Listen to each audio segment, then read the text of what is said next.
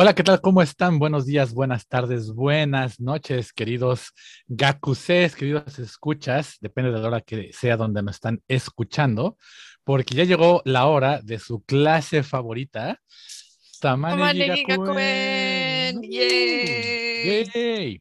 Y eh, bueno, el día de hoy, como todos los días, me acompaña la doctora Lisander, que nos va a contar sobre sus redes sociales. ¿Cuáles son sus redes, doctora Lisander? Pues a mí me pueden encontrar en TikTok, en Twitter y en Instagram como Lisander One. El One es con W-A-N, el sonido del perrito. ¿Y tú? Japonés. Y a mí me pueden encontrar como Edo-Grampa en eh, Twitter, eh, Instagram, TikTok. Y obviamente también nos pueden seguir en Facebook, en las redes de Edo Grampa o en el grupo de el Gakuse Kaikan que si no se han metido ahí, les recuerdo, métanse porque el chisme ahí se pone bueno, los momazos se ponen buenos, las recomendaciones se ponen buenas. Eh. Entonces vayan, vayan ahí porque neto la comunidad del Kaikan, qué chida comunidad. Sí, sí, sí, sí, se pone bueno. Sí, sí, sí. Y bueno, el día de hoy eh, vamos a entrar ya directo al tema. Tenemos como que un episodio un poquito diferente, ¿no? Sí, hoy sí tenemos un tema principal. Vamos a hablar sobre la pobreza en Japón, pero hoy en lugar de darles como una exposición, em, Vamos a conversar un poco entre nosotros, pero también queremos conversar con ustedes. Por eso también les quisimos dar nuestras redes sociales al principio para que ustedes también le entren al, a la discusión. Sí, pues se, trepen, al mame no densha. Eso, se trepen al mame no densha y para que lo puedan, este, puedan comentar en YouTube, puedan comentarnos en cualquier plataforma que les guste más a ustedes, porque vamos a hablar, sí, como dije, de la pobreza en Japón, pero lo vamos a hacer a través de diferentes medios, medios que los han retratado. No vamos a traerles este, estadísticas, no vamos a traerles como citas de autores de academia, no. Es eh, pues como un poco como recomendaciones de películas. Sí, una especie de recomendaciones. Tal vez algunas de estas, siendo honestos, no haya alguna traducción oficial, ¿no? Porque pues también son temas que luego a veces no atraen mucho a la gente fuera de Japón, ¿no?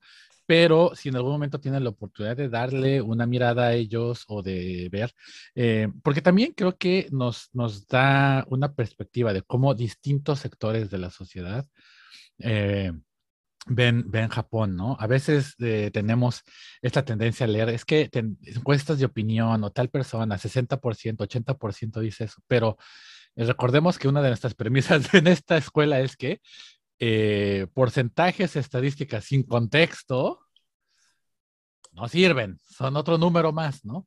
Entonces, creo que en lugar de estar hablando de, los números, en esta ocasión vamos a hablar un poquito de pues, una forma diferente del contexto, ¿no? Que son los medios, cómo diferentes medios han pintado la pobreza, cómo abordan este tema eh, y, también qué tan eh, no sé si decirlo de, esta forma, pero qué tan socialmente responsables lo hacen o de qué forma lo hacen, ¿no? Porque eh, hablar de la pobreza no siempre eh, se hace de forma seria, ¿no? O con, eh, de, la perspectiva a lo mejor que uno consideraría que sea la adecuada. Entonces, eso también es importante entender porque, pues, es como, creo yo, como mucha de la gente va a absorber en Japón. muchos japoneses absorben la idea de la pobreza, ¿no?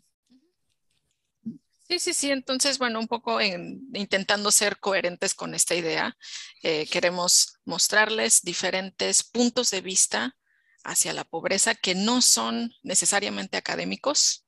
Más bien creo que ningún, ninguno tal vez... Ninguno es académico. ninguno es académico. y además esta es otra cosa de, de nuestra nueva dinámica, es que yo no sé cuáles son las recomendaciones de Edo y él no sabe cuáles van a ser las mías. Entonces, bueno, a ver si, si no hay alguna que es la misma. Sí, sí, sí, vamos a ver, a ver si no, si no nos, eh, eh, ahí nos encimamos un poco. Pero bueno, si nos encimamos, podemos hablar de qué es lo que te atrajo a ti de ese medio y qué es lo que me atrajo a mí. Y, y sí, en general es, es, eso, ¿no? O sea, de que también recomendándonos entre nosotros, ¿no? Cosas que ver, ¿no? Y, y nuevamente recordar esta, esta premisa que en algún momento dijimos antes cuando hablamos creo que de Cool Japan, cuando hemos hablado de lo kawaii y eso, es que la cultura pop también es cultura, ¿no? Y también vale la pena analizarse, ¿no? Entonces, em, yo siempre he dicho esto, ¿no? Lo que es importante de la, de la cultura pop, eh, en contraste con la alta cultura, con el arte así muy mamalón o esas cuestiones de... el arte mamalón. Sí, todo eso, es que realmente pues la cultura popular es lo que la mayoría de la gente ve y es lo que la mayoría de la gente consume y es lo que vamos a, ¿cómo se llama esto? Es lo que yo creo que nos permite ver más cuáles son las ideas. No quiere decir que sea la realidad, ¿eh? ojo, porque los medios y la cultura pop van a reflejar las ideas, ¿no? De lo que esa, esa, esa sociedad te percibe, ¿no? Cómo esa cultura percibe ciertos fenómenos sociales, ¿no? Entonces, no sé cómo vamos a empezar. ¿Cómo empezamos? Porque es nuevo esto. ¿Quién, da el primer este, golpe? pues creo que yo traigo una buena recomendación. La verdad, la verdad, la verdad. Date, date, date, date. Va, va, va, va. Pues bueno, mi primera recomendación es una película del director Koreda Hirokazu. La película se llama eh, Mambiki Kazoko. Uf, peliculón. Se tradujo al español como un asunto de familia. Claro, en inglés creo que le pusieron Shoplifters. Shoplifters, que es un poco más cercano al, al título original en japonés que si lo, traducimos, lo traducimos un poco más literalmente al español sería como este, una familia de ladrones o algo así. Sí, exacto, sí, sí, sí, sí, sí.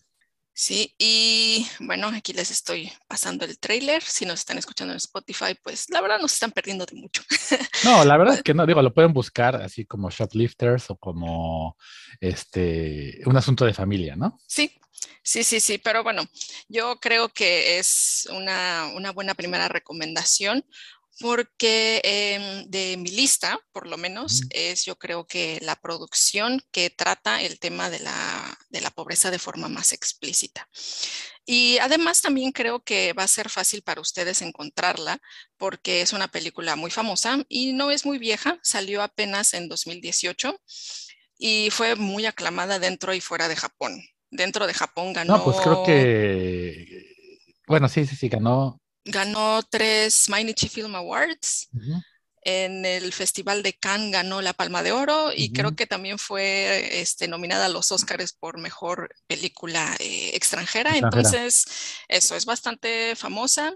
El director también es bastante popular. Entonces, véanla, por favor. Esa sí se la recomiendo mucho. Es muy, muy buena. A mí, algo que me gustó mucho es que te refleja en una familia varios sectores de la gente que es pobre, ¿no? Sí, sí, y sí. cómo vive esa gente y distintas historias que normalmente no estamos traduciendo y que además, que además presenta un reto, una, como que nos hace pensar en el paradigma de lo que es la familia japonesa, ¿no? Sí, sí, exacto. Este, bueno, les cuento un poquito rápidamente sin spoilers. Eh, de qué va la película y por qué la escogí. Em, es, em, es la historia de una familia que vive en Tokio y vive en condiciones de pobreza, pero pobreza de verdad. Y esto los ha llevado obviamente a tener muchos problemas y ellos pues se tienen que valer de recursos poco convencionales y que a veces pues son ilegales directamente porque como lo dice el título de la película, es una familia que vive del hurto. Y ellos han utilizado todas estas tácticas para intentar como organizar su vida, pero un elemento importante de la película me parece es que es eso, es simplemente como una organización, no están realmente solucionando su situación. Incluso yo creo que las tácticas a las que ellos, que, ellos han empleado los llevan a tener un poco más de problemas, a tener problemas más complejos y, así, y hacer cosas más dañinas a nivel personal y a nivel social. Claro, claro.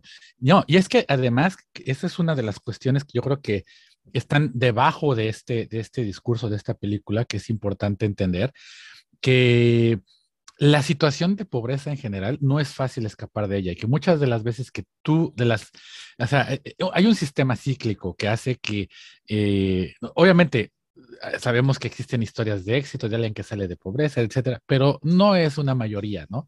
Hay, un, hay una, hay una, digámoslo así, opresión sistémica que genera que la gente que está dentro de este, de este, de este círculo, pues, muy difícilmente pueda salir porque las mismas acciones que tienen que hacer para sobrevivir los orilla a mantenerse dentro de, este, de este círculo de pobreza, ¿no? O sea, no, eh, y eso es algo que pasa en Japón, que pasa en México, que pasa en Estados Unidos. Entonces creo que es, importante, eh, es, que, es, que esta película toca muchos, muchos asuntos sociales. Sí. Es un gran peliculón, a mí me gustó mucho. Y cada miembro, justo como lo dices, ¿no? O sea, este es, es un sistema el que los ha llevado a, a esa condición de pobreza, pero que también los mantiene allí. Y además, em, creo que esta película retrata también un poco la, diversidad, la pluralidad de formas de terminar en la pobreza y de seguirse hundiendo en diferentes eh, problemas sociales, económicos y personales. Y bueno, hablamos mucho de la pobreza porque es el tema central, pero el tema central de esta película no es en sí la pobreza, sino explorar qué es lo que une a una familia. Pero resulta, resulta que lo que une a esta familia, la amalgama, son los diferentes, diferentes problemas que atraviesan que los dejaron en pobreza. Entonces se habla sí de la pobreza, pero también de maltrato, de abandono, de, trabajos mal pagados. Entonces, inclusive se habla de cómo el mismo sistema japonés le falla a los, más, a los menos protegidos. Exacto, exacto. Y eso también es algo que me gustó mucho de esta película porque eh, creo que el tema, el tema personal, íntimo de la familia, de crear lazos, está íntimamente tejido con el tema más público, social, de tener que hablar de desempleo, tener que hablar de crimen, tener que hablar de maltrato, pero eso es lo que conformó a esta familia. Pero que además es normal, perdón que interrumpa, pero es que además eso es lo que, eso es como los temas tabú Exacto. de la sociedad japonesa, es de lo que no van a hablar, de lo que, esta cuestión de, ya sabes, de tener la cara para afuera y cara para, para adentro, que pasa en todo Japón y que pasa en muchas sociedades, no solo de Japón, pero que aquí se ve muy, muy claramente, ¿no? Y es cuando los medios no van a hablar de estos temas, un NHK no va a trabajar de esto, este, TBS no va a ver, o sea, yo en la vida he visto ni veré un reportaje de TBS hablando sobre este tipo de cosas específicas. Bueno, ya ni siquiera el Japan Times, que es de los que más tocan de esos, este tipo de, mete estos temas, no, no, no hablan tan directo de estos temas, ¿no? Y, y que finalmente eh, es una, o sea, no es que, vamos, en esta película podamos ver todo eh, la pobreza de Japón, ¿no? Pero sí es como una pequeña ventana a estos, a estos temas tabúes de los que pues nunca se habla, ¿no? De, de esta situación de escondamos a los pobres, ¿no? Sí, sí, sí. Y creo que un gran acierto que tiene Coreda, el, director, quien además editó la película y escribió la película, le echó muchas ganas el señor. Este, uno de los grandes aciertos que tiene es eh, sí tratar a esta familia como una ventana, pero también eh, al mismo tiempo deja muy, muy claro que esta familia y muchas otras familias son inseparables de su contexto social y económico. No es nada más como un drama de familia de que hay, porque resultó que esta familia es un caso aislado de una, no sé, un dramón, ¿no? No es la historia de un dramón, es la historia de una familia en un contexto social que le falló, pero también a la vez esa familia se está fallando a sí misma entre los miembros, porque, y eso es algo que también, otra vez, algo más que me gustó de esta película es que no es una historia trillada que hayamos visto pues, en muchos lugares de que, ay, si la familia es la que se escoge, no necesariamente la familia de sangre, o sí o no. No, más bien parece sugerir que ni siquiera eso es una garantía, ¿no? Que tú escojas a esa familia o que termines con alguien que las vicisitudes te orillen a estar con alguien, no es realmente tampoco una garantía de que esa relación vaya a funcionar, porque vemos a lo largo de la historia que la, como la brújula moral de todos los miembros de la familia es bastante errática y también a nosotros como, como eh, espectadores de la película nos deja también un poco confundidos de, bueno, ¿quién le está fallando a quién o qué, cómo se soluciona esto? Exacto, porque, pero además es que es eso, ¿no? Porque en una familia normal eso pasa. sí, claro. Es una familia normal, eso pasa, ¿no? Y que siempre, o sea, nuevamente, rara vez vemos, ¿no? Dentro de los medios esta, esta falla de la dinámica social, de la dinámica ah, familiar. Y, y, algo que también a mí me parece muy, muy, muy interesante de, de, esta película en general es que em, nos muestra, contrasta, o sea, como tú dices, el tema principal es qué une una familia, qué es una familia, Y entonces nos muestra, por un lado, lo que el sistema japonés te define que es una familia y lo que el contexto social y una familia que es creada a partir de un contexto social. ¿Y cuáles son las diferencias entre estas dos cosas? Y cómo es que el sistema no es capaz de adaptarse al contexto social. Sí, exacto. Y de hecho, ahorita acabas de tocar un tema que el mismo director toma en una de las entrevistas que leí para ahorita hablarles un poco de la película. Él dice tal cual eso, según la sociedad japonesa, solo hay una definición de familia, una definición monolítica. Y cualquier familia que se salga de esa norma no va a ser reconocida por la sociedad japonesa. No hay lugar para una familia que, bueno, que se salga de la, de la norma. Pero en realidad eh, es eso, la, la, forma de la familia es, es diversa pero a veces el sistema no, no está a la altura, no, no, es que es eso, es que, es que es cuando nos viene a hacer esta pregunta y creo que es lo que pone aquí. Esta familia que es diferente, ¿está mal por ser diferente o es más bien el sistema el que está mal por no poder incorporar a esta familia que es diferente? ¿No? Sí, sí, sí, sí. Entonces, pues bueno, esa, esa fue mi primera recomendación y me pareció buena para empezar la, el tema, la lista, para encabezarla. No, entraste duro el golpe, ¿eh? así como ¡pum! Directo a la yugular, el ¿no? Y fíjate que sí me hace una muy, muy buena, muy buena recomendación. Y hablando del tema de familia, que creo que viene muy a colación con mi recomendación que les pensaba hacer ahorita, porque se me hace muy curioso que también viene esto la pobreza viene muy vinculada con el tema de la familia en los medios eh, que he estado viendo, ¿no? Porque, bueno, yo les quiero recomendar un manga del cual también hay una adaptación de anime, unas ovas, pero son muy cortitas y no, hasta donde sé, no han sido licenciadas fuera de, Japón. Tampoco el manga creo que es un poco complicado de encontrarlo, pero es este, este manga que aquí les voy a mostrar, que es el de, de eh, Miyakawa Ke no Kufuku. Que es un manga, es un yonkoma, ¿no? De un yonkoma, ¿qué significa? Es un manga de un cómic de cuatro paneles, ¿no? O sea, que básicamente en, como, imagínense como los, las tiras de los periódicos de Garfield, así, cosas así. Mm. Este tipo de versión, una falda, algo así, pero es, eso es el yonkoma, ¿no? Y eh, en, en, en, cuatro paneles, pues te pone un, un chiste, ¿no? Un punchline, ¿no? Y eh, el título de este, de, este, de este manga, pues se puede traducir como El hambre de la familia Miyakawe. Que ya desde ahí, pues está así como, ¿qué, qué, qué, qué, onda, no? Y bueno, vamos a, a, a poner un, un, poco de, de, de, de, contexto, ¿no?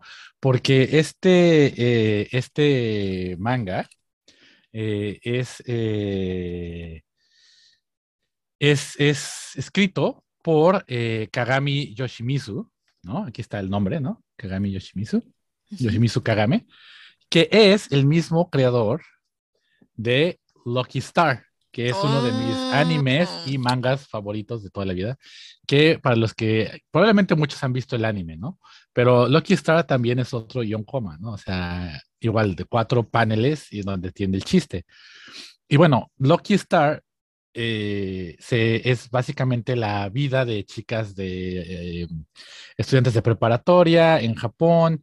Son chistes de cuestiones que pasan en la vida diaria, ¿no? Como de, pues, por dónde te comes un, un, pancito, ¿no? De, de, qué lado es el mejor para comerse un pan o, o este, por ejemplo, refleja también, es, lo que este se volvió también muy famoso porque gracias a esta Konata, que es la chica del pelo azul, eh, que supone que es super otaku, pues también refleja muchos chistes de la vida otaku, ¿no? O sea, y saca como cosas de, el, drama que hizo a buscar este dojinshis al, al cómique, y, o sea, pero todo te lo va poniendo como con chistes muy, o sea, muy, muy, muy, pues de cierta manera muy graciosos, ¿no? Y también tiene, tiene muchas referencias hacia mm, otros animes y así, ¿no?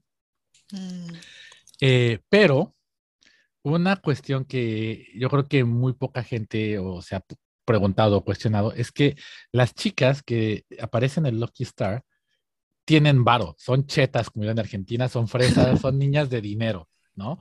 O sea, la más jodida yo creo que es la Conata y no es pobre, ¿no? O sea, vive en una casa bien grande con su familia, con su papá y cosas así, ¿no? Pero ¿cómo sabes que son niñas de varo? Porque... Pues porque ¿Está claro? porque es que está muy claro dentro del contexto, ¿no? O sea, van a una escuela de élite, van a, van, eh, una de las de sus compañeras es así súper, súper, súper riquísima, ¿no? O sea, de, que hasta habla con un japonés súper propio, ¿no? Mm. Este, o sea, mm, digamos que es de clase media alta hacia arriba, las, las, chicas, igual y no todas son millonarias, obviamente, ¿no? Pero sí tienen dinero, ¿no? Es un, es, habla de una cierta, de un, de un sector acomodado de cierta manera, ¿no? Que, que, pues, que no carecen de, que no tienen carencias, ¿no? En su vida diaria, ¿no? O sea, que, que sí, por ejemplo, Conata hace un baito o cosas así, pero no es como que dependa de ese baito para vivir, es el baito para comprar sus, cosas otaku, ¿no? Y cosas así. Y entonces es cuando entra este, el, hambre de la, de la familia eh, eh Miyakawa, porque eh, nos habla para empezar de una familia que no es común, ¿no? Ya hablamos nuevamente de eso, ¿no? Tenemos a los dos personajes principales que son una hermana mayor y la hermana menor. Los papás no aparecen en el manga, no sabemos qué pasó con ellos. En el anime tampoco se menciona de qué pasó con ellos, solamente que la hermana mayor trabaja en el animate y es como la excusa para hacer algunos chistes de cuestiones otaku. Y, y eh, y pues la hermana más chica pues va a la primaria, ¿no? Y que la hermana mayor pues cuida de la, de la, de la hermana, de la hermana menor. Y viene a, colación porque es pues toda esta cuestión de, de, que no tienen dinero, no tienen, nunca tienen dinero, ¿no? Eh, por un lado, la descripción que siempre se hace del manga online o del anime en, línea, cuando ustedes lo ven, es que dice este, que habla sobre la pobreza por ser otaku, ¿no? La pobreza por gastar cosas otaku pero realmente no habla de la pobreza por ser otaku, habla de la pobreza en general, porque ya desde aquí estamos viendo una familia que no tiene padres, ¿no? Que la, hermana mayor, que estaría como en una edad universitaria más o menos, este, no está yendo a la escuela, ¿no? Está trabajando porque tiene que cuidar a la hermana más chica. ¿No? Entonces ya desde ahí es un contexto que nos está hablando pues de una familia no convencional, digamos un modelo como de madre soltera de cierta forma, ¿no? Que no puede tampoco darse el lujo de, de no, este, ¿cómo se llama? De, de, estudiar o de otra cosa porque tiene que trabajar para cuidar a su hermana menor. Y, eh, pero también es curioso porque pues finalmente esta, este manga no hace un drama a partir de eso, ¿no? Sino en realidad son chistes y es un humor de, a partir de, pues, de, la pobreza, de cierta manera, ¿no? O sea, por ejemplo, uno de los chistes que, habla es de que, este, pues, eh, que no tienen dinero y entonces la hermana chica dice, bueno, voy a ir a comprar comida al súper, ¿no? Y pues dice, bueno, no me alcanza, em, eh, estaba platicando con unos amigos en la, en la, en la primaria y le dice, bueno, voy a, yo creo que voy a comprar germen de soya, ¿no? Porque germen de soya vale nada, o sea, vale como 50 yenes, una cosa así la bolsita, ¿no? Y entonces sus comentarios dicen, ah, sí, el otro día vi en la tele que hacían guisos con germen de soya que eran súper buenos y que no sé qué. Dice, ah, yo sí, yo también lo vi, pero pues yo creo que los que yo voy a hacer va a ser sin carne, ¿no? Porque, o sea, y no lo dice así como, eh, pero, pero esto te estás diciendo ahí de, pues sí, pero pues a mí. Y llega al súper y no hay germen de soya en el súper, porque todo el mundo vio el programa de televisión y quieren copiar los, los, los, los guisos, ¿no? Entonces, así su quejas de que, no mames, nadie traga esto y ahora que yo, o sea, déjenos a los pobres comer, ¿no? Oye, pero entonces el humor, a, ver, primero, ¿es como un, es cómico? Es cómico, es, un, es, es, es, es cómico, pero está raro porque sí, como que te ríes, pero al mismo tiempo dices, ay. Es que, o sea, es que ahorita esta historia pues, a mí me deprimió más que darme risa. Es que, digamos, como, lo, como lo pinta, te da risa, pero también lo ves y o sea, es, como esa mezcla de sentimientos de que, ah, qué cagado, ¿no? Pero también dices, chale, pero está culero, ¿no? o sea, y, mm. y, Inclusive, ¿no? O sea, yo he leído eh, comentarios de gente que ha visto el, anime y eso que de repente dicen, no mames, es que eso de no tener para comer sí me pegó, eh, porque a mí me ha pasado, ¿no? O cosas así, ¿no? Entonces, trata de hacer chistes y tal vez yo creo que por eso no pegó más allá de, un... O sea, no es como que no, es, no, no, se extendió mucho, ¿no? Y tampoco el anime fue muy, muy, muy, muy popular, ¿no? Porque sí, aunque trata este tema de, trata de hacer chistes, de repente esos chistes como que pegan en un lugar así como dices, ah, chale, ¿no? O sea. Em, sí, vine, vine aquí a divertirme, no a llorar. Eh, por ejemplo, una de las cuestiones que es como chiste, ¿no? Pues no prender el aire acondicionado en verano. ¿No? Y hace como dos o tres tiras de eso, ¿no? Y, o sea, pues sí está, o sea, da risa en el sentido de que sí, yo también lo he pensado, ¿no? De chale, ¿no? Pues mejor me aguanto porque, pues, el varo, ¿no? Pero está, gacho que se estén muriendo de, las morras este, en su casa porque no, no pueden pagarse el aire acondicionado, o sea, no se pueden dar el lujo de usar el aire acondicionado, ¿no? O sea, que es algo básico en el verano aquí, o sea, no puedes no, no usarlo. Entonces, siento yo y, también algo que se me hace muy curioso es de que de repente en el fondo, o sea, porque como que viven en el mismo barrio que las, bueno, no en el mismo barrio, pero en el mismo, la misma ciudad de, de las chicas estas de Lucky Star, porque de repente aparecen en el fondo, ¿no? Y entonces, inconscientemente, siento que, no sé si sea, no sé si sea intencional del autor y de los creativos, o sea, algo como inconscientemente, o sea, como que quieren hacer un cameo, pero, o sea, no sé, no sé si es inconsciente esto, pero sí hay un contraste muy cañón entre la gente que tiene dinero y no. Porque, por ejemplo, hay otra, otro, otra cuestión de que van y se van a comprar un pastel, ¿no? Una, una rebanada de pastel, que es un lujo para ellas, ¿no? Y mientras, detrás, mientras está la hermana mayor eligiendo la rebanada, salen las chicas de Loki estar en el fondo pero que para ellas ir a la pastelería es algo común, algo de todos los días. Algo que no, ni siquiera, sea, mm. como comprarse una hermana de pastel no es algo que les, que les, que les quite, ¿no? Y entonces, o sea, igual y tú lo ves y lo dices, ah, qué cagada. O sea, si no lo ves con ojo crítico, pues lo ves y dices, ah, no mames, las chicas de Lucky Star, qué chido, ¿no? Pero ya si lo pienso un poquito es de, güey, te está poniendo un contraste ahí, ¿no? Entre cómo a estas chicas que no son una familia común, que no tienen a sus padres, que no tienen dinero, eso, comprarse una rebanada de pastel es un lujo. Mm. Mientras que para las otras es algo que hacen después de la escuela. Ya, ya, ya, ya. ¿Y has sabido sobre la recepción que tuvo este manga en Japón o qué, comenta la gente, por ejemplo, no sé, en Twitter o en blogs y así? sinceramente no he leído mucho acerca de, eso, pero sí sé que pues finalmente no, o sea, no es tan popular como Lucky Star, ¿no?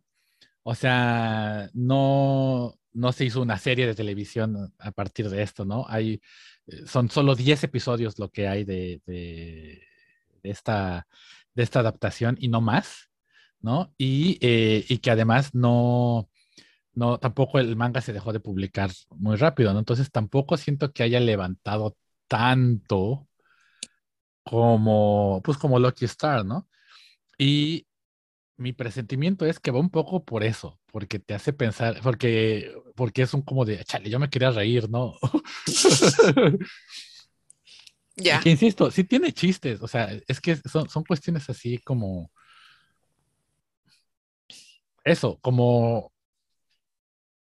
Como que muchos de los de los chistes que tiene Lucky Star y que también tiene Miyakawa, que eh, Kufuku, es que a veces son cosas con las que te puedes relacionar, ¿no? Eh, por ejemplo, pues esa discusión de, de qué lado te comes un pan o, cosas que pasan en la vida diaria de que vas a comprar el boleto del metro y te falta una moneda, ¿no? Y, ah, maldita sea, ya tienes que romper un billete, ¿no? Y que dices, qué pendejada, pero, pero te pasa, ¿no? Pero aquí con la, con la Kufuku, pues sí es una vida diaria de la gente que no tiene lana, y que te va pegando poquito a poquito, ¿no? O sea, ¿sabes? Con pequeños glimpses que dices, ay Dios, ¿no? O sea, eh, desde, desde el hecho de, eso, de que pues no tienen eh, que comer, o sea, hay, una, una, escena también, por ejemplo, que habla en el, el refri, la, la, hermana chica, y no hay nada, y pues, ah, dice, pues está es triste como si, o sea, Sabishi, ¿no? O sea, como, como siempre, ¿no? Está triste, está o sea, triste como siempre el, el refri, ¿no? es como, güey. ¿No? Pero al mismo tiempo, o sea, es, es, que es eso, que te combina como con un humor que, o sea, hay partes que sí te ríes y dices, ah, qué cagado, pero también qué gacho, o sea. Ajá. O, mm. o, inclusive detalles de, de soñar con que te harías si te, si, si, si, te, si ganas la lotería, ¿no? Y, por ejemplo, eso yo creo que todo el mundo lo ha hecho, ¿no? ¿No? Pero pues yo siento que en el contexto de estas chicas como que todavía les, les pega más, ¿no? Porque es como decía, güey, ya no tendríamos que hacer esto o que hacer aquello. Entonces, sí, sí, sí siento que es una, una buena recomendación porque, o sea, no, obviamente no es una crítica amplia, o sea, no está hablando de, de, ¿cómo se llama? De, vamos, no está haciendo una, no es un ensayo social, vamos, esto, ¿no? A manera de manga, no, para nada lo es, ¿no? Pero eh, sí creo que te da una, un leve entendimiento de, de cómo es, pues, no ser de la clase media alta, ¿no? O sea, ¿no? O inclusive no ser clase media, ¿no? O sea, de, de, de, sí, no, son, no viven en la calle, pero pues no son, no son, no, no tienen dinero para vivir bien, ¿no? Y que viven al día y, y que, y que inconscientemente, insisto, te habla de muchos detalles, ¿no? O sea, yo para mí, una de las cosas que yo me di cuenta y tal vez sea más bien por lo que hemos estudiado sobre Japón, dije, es que claro, es, no es una mamá soltera como tal, pero es como si fuera una mamá soltera. Probablemente esta chava no puede ir a la universidad, no se puede dar el lujo de la universidad, no puedes pagar la universidad porque es muy cara no, este, eh, la, educación mm, obligatoria en Japón llega hasta la secundaria, ¿no? Oficialmente todo el mundo tiene derecho a entrar a la, preparatoria y no es tan complicado, pero yo hasta me puse a pensar, así, ya, esto es 100% mi propia eh, idea, ¿no? Pero haciendo como un poco el estiramiento de eso, pues no sabemos bien el contexto de la, de la historia, pero a lo mejor la hermana mayor ni siquiera pudo ir a la prepa o terminar la prepa, ¿no? Porque pues tiene que cuidar de la hermana menor, ¿no?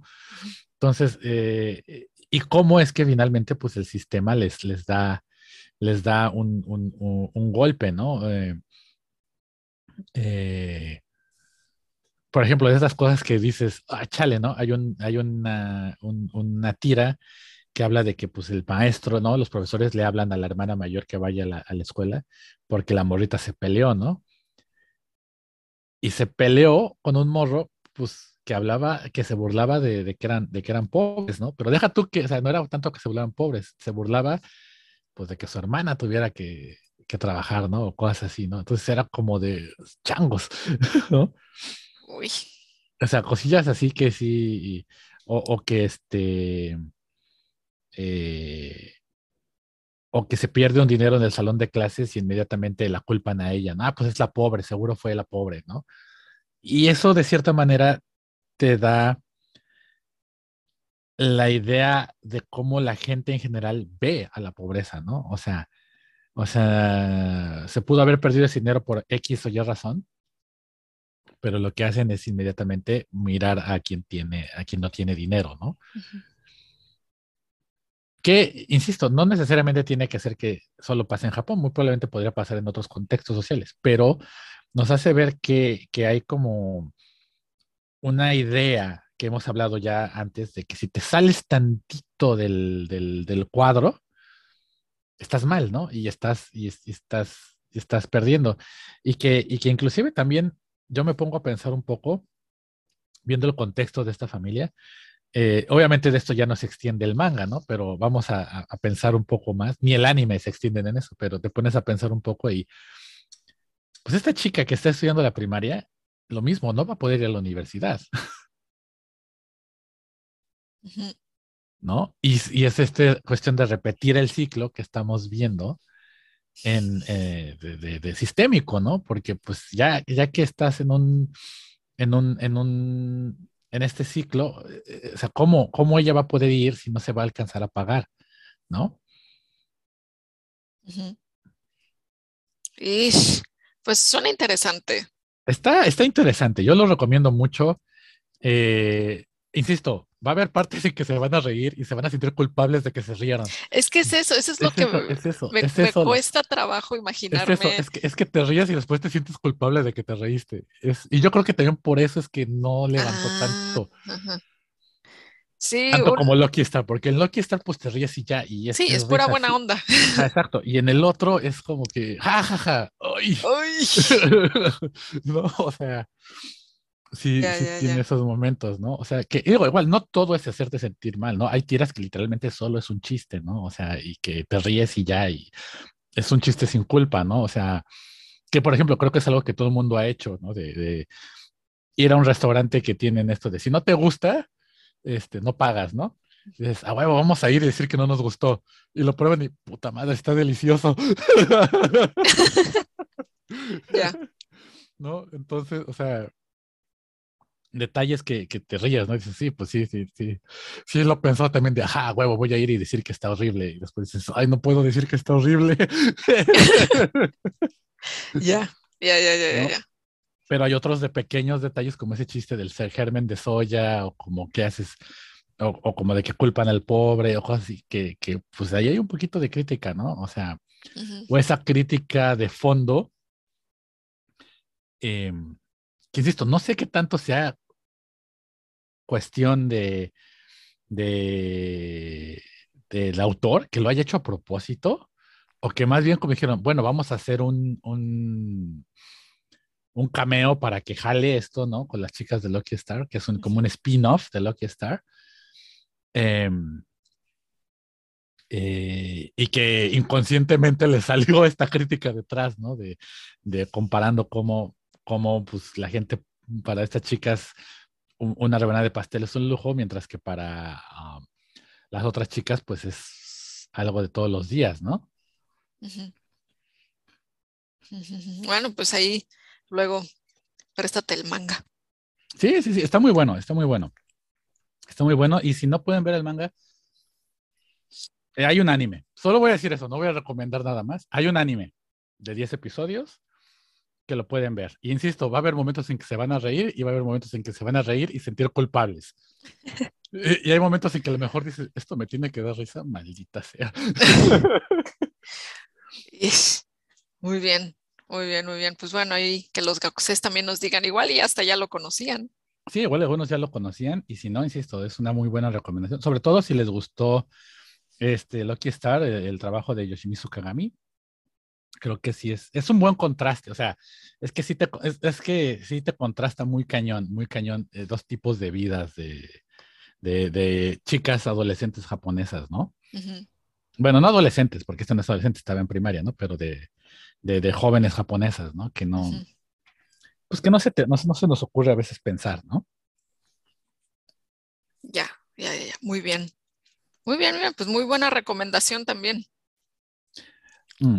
¿Tienes otra recomendación? Sí, mi segunda recomendación sí es de, lo que aquí llamamos arte mamalón. A ver, vengas el arte mamalón.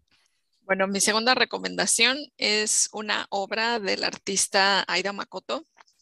La obra original se llama El Castillo de Shinjuku. Es una obra de 1995.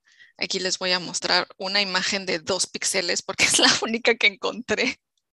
Y les juro, estuve buscando muchísimo una imagen original del castillo que hizo y esto fue lo único que encontré. Mm. Pero bueno, em, esta obra, bueno, primero, primero, antes de hablarles de la obra, eh, creo que les tengo que hablar un poco de Aida Makoto, porque em, pues es necesario un poco primero conocer su, forma de acercarse a, la crítica social y un poco también de su contexto para después entender qué es lo que está pasando con esta obra. en primera, Aida Makoto a mí me parece un artista extraordinario. Es uno de los tantos creadores que fueron formados en la Geida y en la Universidad de Artes de Tokio y es de la misma generación de artistas que Murakami, nacidos en los 60 y de hecho, alguna vez una obra de Aida Makoto estuvo en alguna de las obras, de, en, perdón, una de las exhibiciones organizadas por Murakami. No me acuerdo si fue en la de Superflat o en la de Little Boy, pero el caso es que se topan. Y a partir de ahí fue que Aida Makoto empezó a tener como un poquito de atención internacional, pero no pegó tanto. Y creo que es un poco porque también tiene este, esta, mm, tiene una naturaleza un poco más sórdida su, obra de sus obras de arte no es tan tan pop tan buena ondita como Murakami que sí Murakami tendrá pues de repente su, crítica social tiene te explica trasfondos eh, históricos te habla también de la Segunda Guerra Mundial y todo esto pero al final es como muy muy digerible lo de Murakami creo porque es pues es un genio del, de vender y él por ahí encontró cómo hacerlo un poquito más digerible, pero Aida Makoto no. Aida Makoto llega y te lo embarra en la cara y él no le pide disculpas ni permiso a nadie. Es muy sarcástico, es muy provocador y además es muy, muy inteligente. Entonces, este, eso hace que acercarse a sus obras pues también requiera un poquito más de, este, pues de, de esfuerzo, la verdad. Otra cosa que hace difícil acercarse a sus obras es que es súper versátil. El señor hace desde video, pintura, manga, escultura, foto, instalación, etcétera. Entonces, cuando crees que ya medio le entendiste a Aida Makoto, ya te está haciendo otra cosa al mismo tiempo y ya le cambió el nombre a tal otra. Entonces, es, es bastante caótico, pero vale mucho la pena intentar seguirle la pista al señor. Este, ha tenido también muchas eh, exposiciones individuales. Es, principalmente en Japón, como ya dije, internacionalmente como que no, no ha llamado tanto la atención. Eh, hace algunos años, creo que fue en 2013, tuvo una exposición en el Museo de Arte de, de Mori, en Roppongi, y allí hizo otra vez esta misma obra, pero en el interior del museo. Y ahí ya es una foto un poquito mejor, se las voy a mostrar. Aquí está. Y de hecho la, curadora de esta exposición, y de hecho que es la curadora también del museo, se llama Katao Kamami, describe a Aira Makoto como, dice, es un hombre de caos y desorden. La complejidad de su trabajo elude explicaciones simples. Y por eso también es que quería yo este, dar un poquito de, de, contexto, ¿no? El señor le gusta complicarse las cosas. Otra cosa complicada que tiene él es que es muy autorreferencial, es decir, em, habla mucho, sí, de historia, de, problemas sociales, habla también del, día al día japonés, pero a veces se clava mucho y se puede meter con temas que son muy oscuros, ya sea o porque no son muy conocidos o porque son temas que a los que la gente realmente no quiere voltear a ver, como es el caso de la pobreza. Y además, Aira Makoto no es nada sutil es muy directo y como ya dije, el Señor no pide permiso y no pide disculpas. Entonces, este, por eso también yo quería darles este, este contexto para que, este, pues no sé, para que se entienda un poquito más el, el mood del Señor. Es muy sarcástico, como, como, ya dije, es muy crítico, pero también tiene un poquito como de, como de humor, como que le gusta el ridículo. Y esta obra no es la excepción de todo lo que dije. Es también autorreferencial, hay que este, saber un poco como del contexto, por qué el castillo, por qué en Shinjuku, por qué es importante que lo haya hecho en esta fecha. Y, además este, tomarlo no como, como, ¿cómo decirlo? Como simplemente una crítica, sino también como con un poco de humor. Entonces, bueno, esta obra, ¿en qué consiste? La obra es una instalación Consiste en un castillo estilo japonés, de estos castillos samurai tipo como el castillo de Osaka, el castillo de Matsumoto, etcétera, pero hecho de cartón y está expuesto en las calles de Tokio. Originalmente se hizo en Shinjuku, porque como ya dije, este también después se volvió a hacer para, para una exposición, se ha vuelto a hacer para otras exposiciones y el año pasado se volvió a hacer, pero ahora en forma de el castillo de Tokio. Un ratito les voy a hablar de eso. Pero bueno, originalmente el de Shinjuku quiero ir desmenuzando un poquito la obra. Primero, porque un castillo.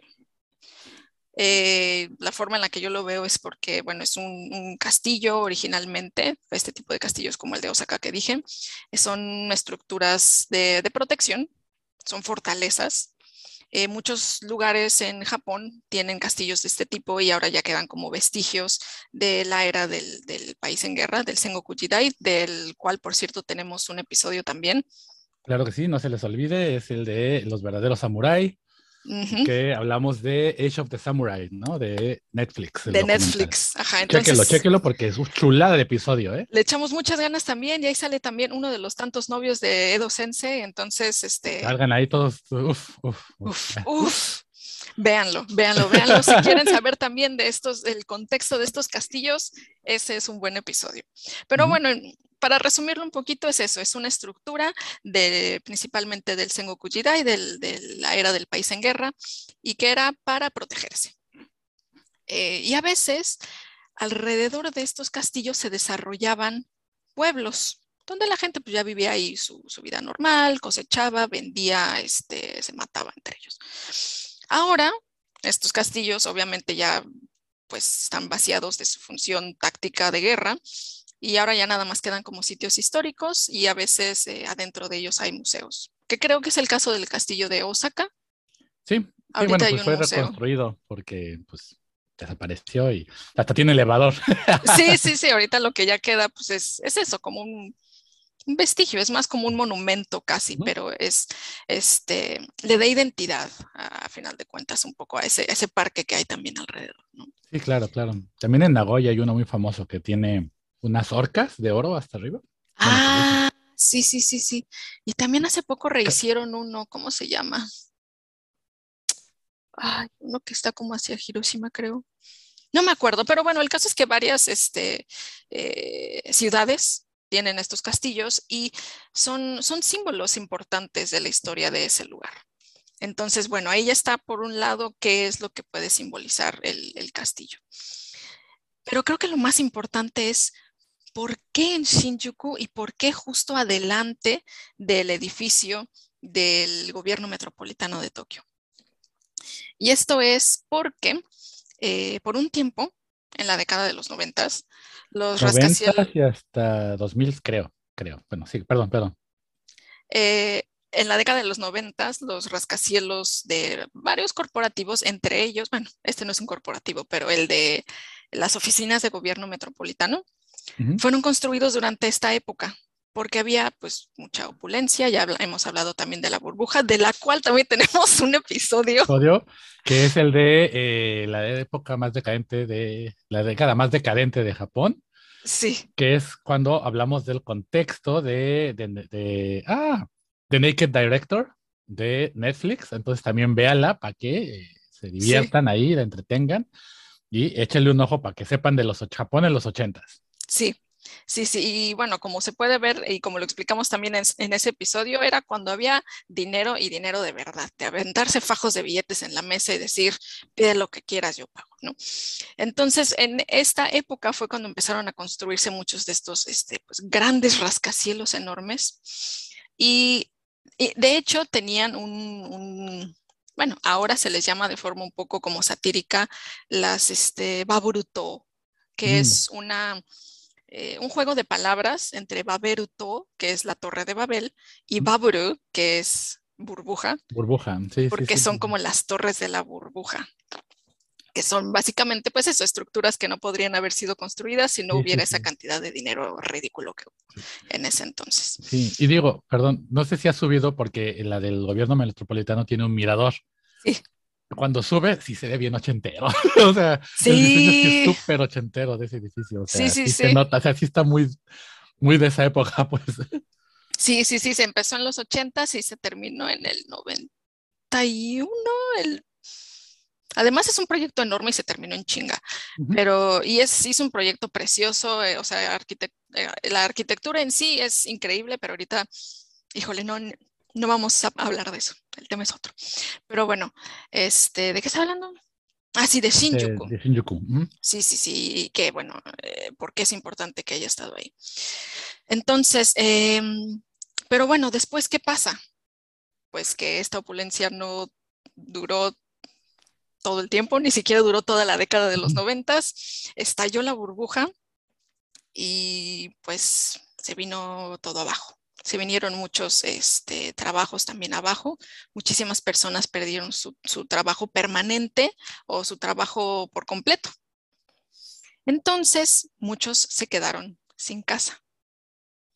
Entonces, eh, hubo un tiempo en la década, en la segunda mitad, diría yo, de la década de los noventas, que estos grandes edificios, las torres de la burbuja, las Babruto, convivieron con muchas casas de cartón de personas que se quedaron sin, sin vivienda, que tuvieron que, recurrir a eso, a vivir en, en, las calles, específicamente en, a ver, aquí lo tengo anotado, en la salida oeste del metro, que es justo la salida que da hacia el, edificio del gobierno metropolitano de Tokio. Sí, sí, sí. De hecho, no sé si la has caminado, pero ves que hay dos, eh, pues está la salida alta y la baja, y si baja hay como un túnel, y de ahí de repente ya sales a la calle y está ahí todo eso, y hay como varios puentes que pasan ahí, entonces...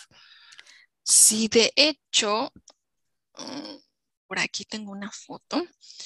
Eh, había muchísimas personas viviendo ahí. Creo que eh, llegó a un punto máximo de 200 personas viviendo en, este, creo que sería el túnel, la parte de abajo.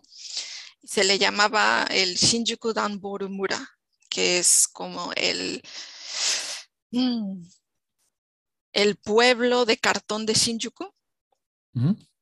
Sí, sí, sí, sí, sí, sí, sí.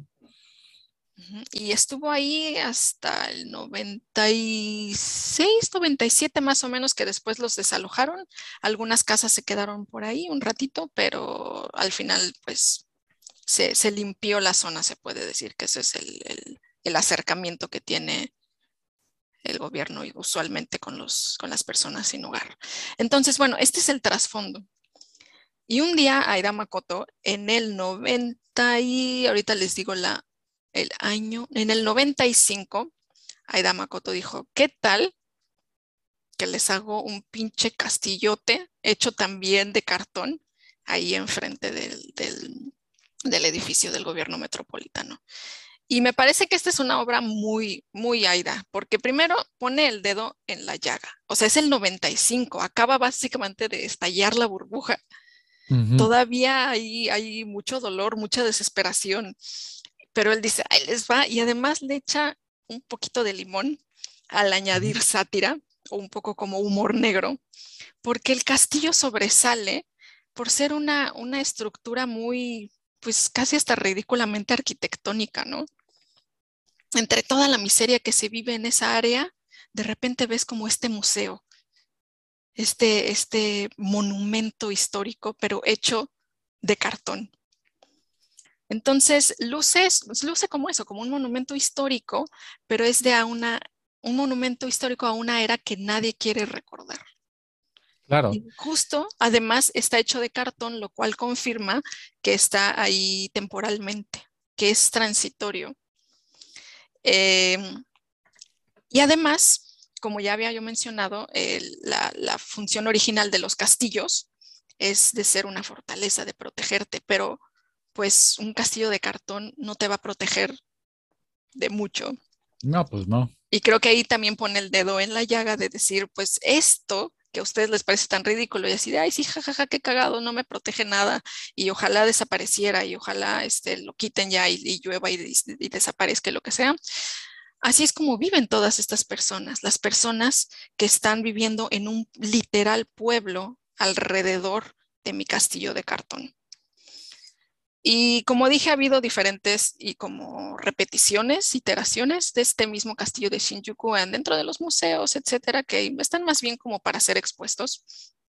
Pero muy recientemente, el año pasado, se volvió a hacer otra que tengo por aquí. Pero ahí ya no se llamó el castillo de Shinjuku, se le llamó el castillo de Tokio. Y se hicieron dos, uno de cartón y el otro hecho con como lonas de plástico azul. Y se hicieron como parte de un proyecto llamado El Pabellón de Tokio de 2021, donde como Aida Makoto hubo otros artistas contemporáneos que también expusieron. Y es como una celebración a Tokio, eh, en las calles de Tokio, en Aoyama. Y es un proyecto, de hecho, organizado por el gobierno metropolitano de Tokio. Entonces, creo que ya esta nueva versión del castillo de Aida Makoto, pues ya está muy, pues ya se hace, ya se perdió su sentido de crítica. Perdió su sentido original, ya está muy diferente, ya está muy, muy pasteurizada esta versión. Ya no te puedo decir que me gusta, está bonita, está bien palinsta, pero ya perdió mucho del poncho original. Pero bueno, esta es mi introducción a esta obra de Aida Makoto y ojalá también le sirva como este, introducción a, a Aida Makoto en sí como, como artista, que a mí me parece increíble. Y como ya mencioné, también tiene muchos otros, este, eh, muchos otros tipos de obras. Entonces, si tal vez esta de la instalación no es muy lo suyo y les gusta más la, pintura, también tiene pintura y es buenísimo. Tiene una gran técnica. También le da al Nihonga. Este también ha hecho un manga. y bueno, échenle un ojo también a este señor que está haciendo cosas chidas.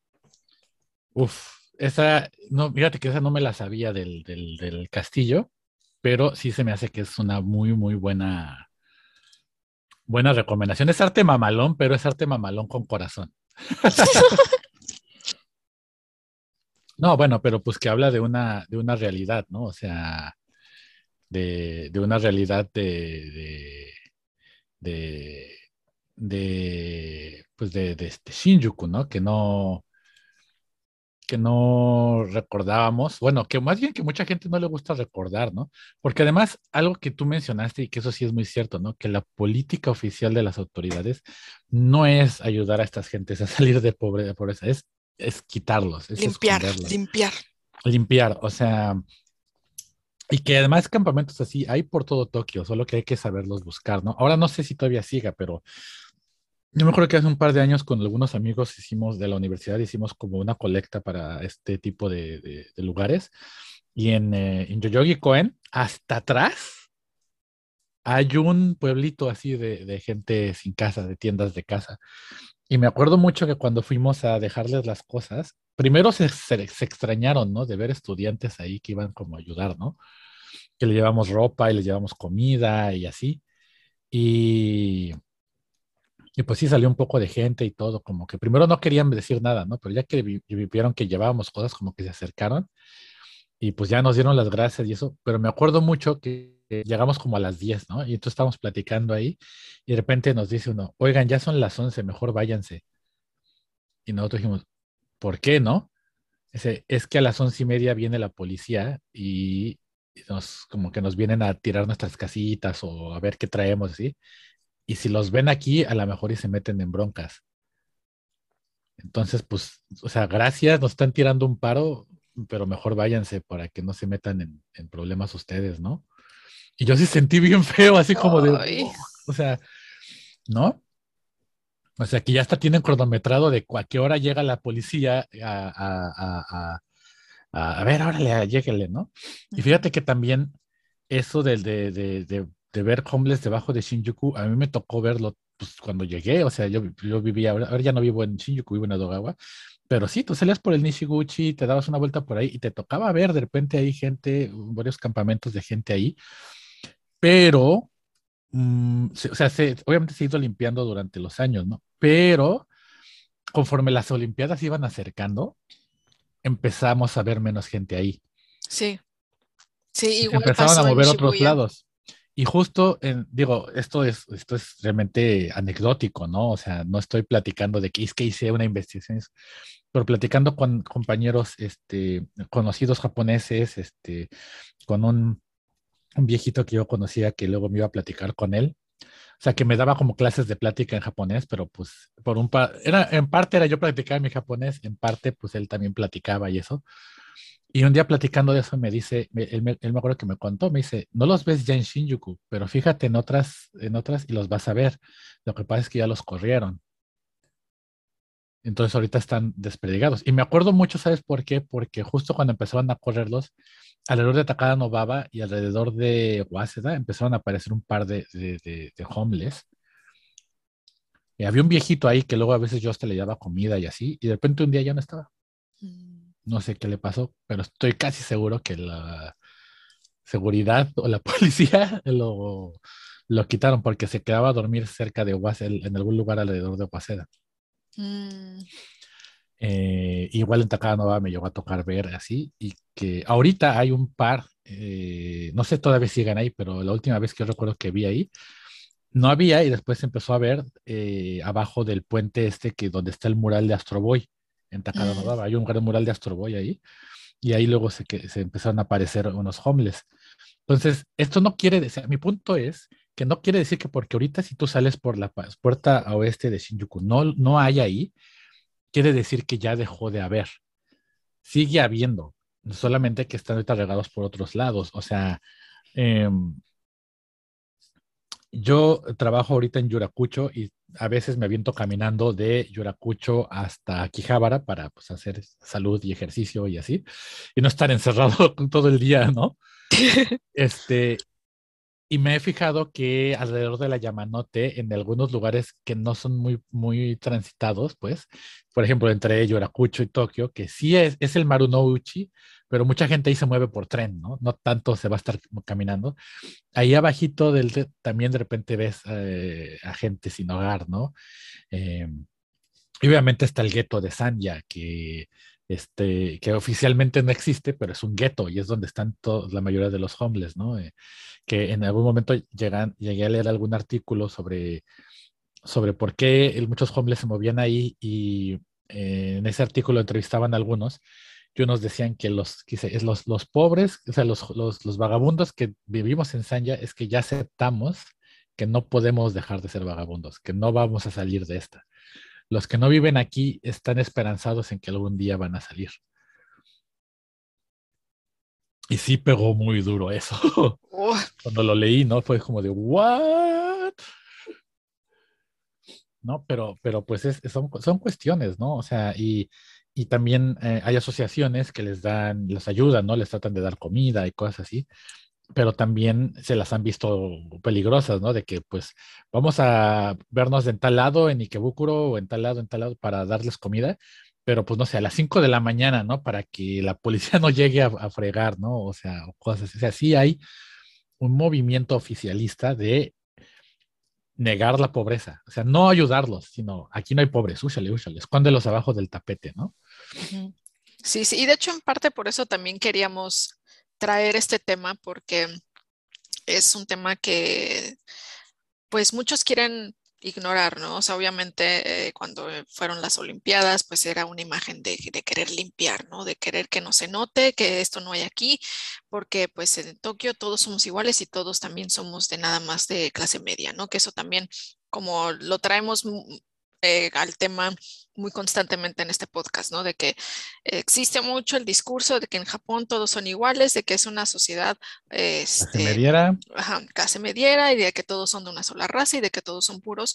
Y, y no es así, pero también las personas que vienen de fuera este, a visitar Japón nada más como turistear, es un Japón que no se espera ver. Claro, Claro, claro, claro. Porque además, insisto, o sea, este es la gente que vivía fuera de, de, de, de Shinjuku, a mí me tocó verlos, todavía me tocó verlos aquí, o sea. No, y de hecho allí siguen. Y ahí siguen, ahí siguen. Sí, sí, sí. Solo que ahora lo que yo he visto es que eh, justo eh, al lado, bueno, como muy cerca del gobierno del edificio del gobierno metropolitano, hay una eh, es como una central de camiones, de un estacionamiento muy grande que a veces se usa como central de camiones. Y cuando llegas a esa central y tienes que tomar el metro, es cuando empiezas a ver a, los vagabundos, porque creo que durante el día como que recogen sus casitas y, se van. se van. Y ya por la noche, pero muy, muy, muy tarde, ya es cuando regresan. Las vuelven a poner. A mí me ha tocado ver también, luego si te fijas, y eso es cierto, fíjate abajo de los puentes, y hay como maletas o cosas amarradas ahí cerca de ahí. Sí. Ahí es porque, o sea, como que recogieron su changarrito para en la noche volverlo a poner, ¿no? Ahí siguen.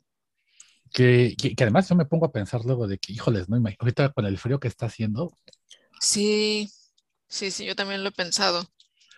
Pero hablando de Shinjuku, hablando de la gente pobre, hablando de este, de este, yo vengo a creer que es uno de mis películas de anime favoritas de todos los tiempos. Yo creo que él, junto con Otomo, es uno de mis eh, creativos de anime favoritos. El creador de esta película es perdón, Satoshi Kon, que lamentablemente ya falleció Satoshi Kon, y es una lástima que haya fallecido, porque para mí es uno de las grandes mentes del anime que murió muy joven y que la verdad es, es como, mm, híjoles, yo sé que ahorita, por ejemplo, ahorita que está muy en moda que Mamoru Hosoda y que Makoto Shinkai y que no les quito su mérito como, como animadores, pero yo estoy 100% seguro que las historias que Satoshi Kon nos hubiera contado hubieran sido, o sea, muchísimo más, más elevadas, porque además Satoshi Kon sí tenía este elemento de hacer crítica social, ¿no? Y sí, sí de meterse ahí, ¿no? Y bueno, eh, este este, este anime del que les hablo es este, pues es Tokyo Godfathers, ¿no? Que déjenles, les, les, eh, les, presento aquí un poquito del, del intro, bueno, del trailer, ¿no? Eh, obviamente sin audio para que no nos caiga la autoridad, ¿no? Eh, pero bueno, aquí está, y básicamente la premisa es esta sencilla, ¿no? Tres vagabundos que viven precisamente en este pueblo de, de, cartón en las afueras de, Shinjuku, de, cerca del edificio metropolitano. De hecho, la toma de donde está su casita de cartón de uno de ellos se ve como de la casa de cartón hacia el edificio del gobierno metropolitano, ¿no? Y este y se encuentran con un, un, bebé, un recién nacido, eh, tirado en la basura, ¿no?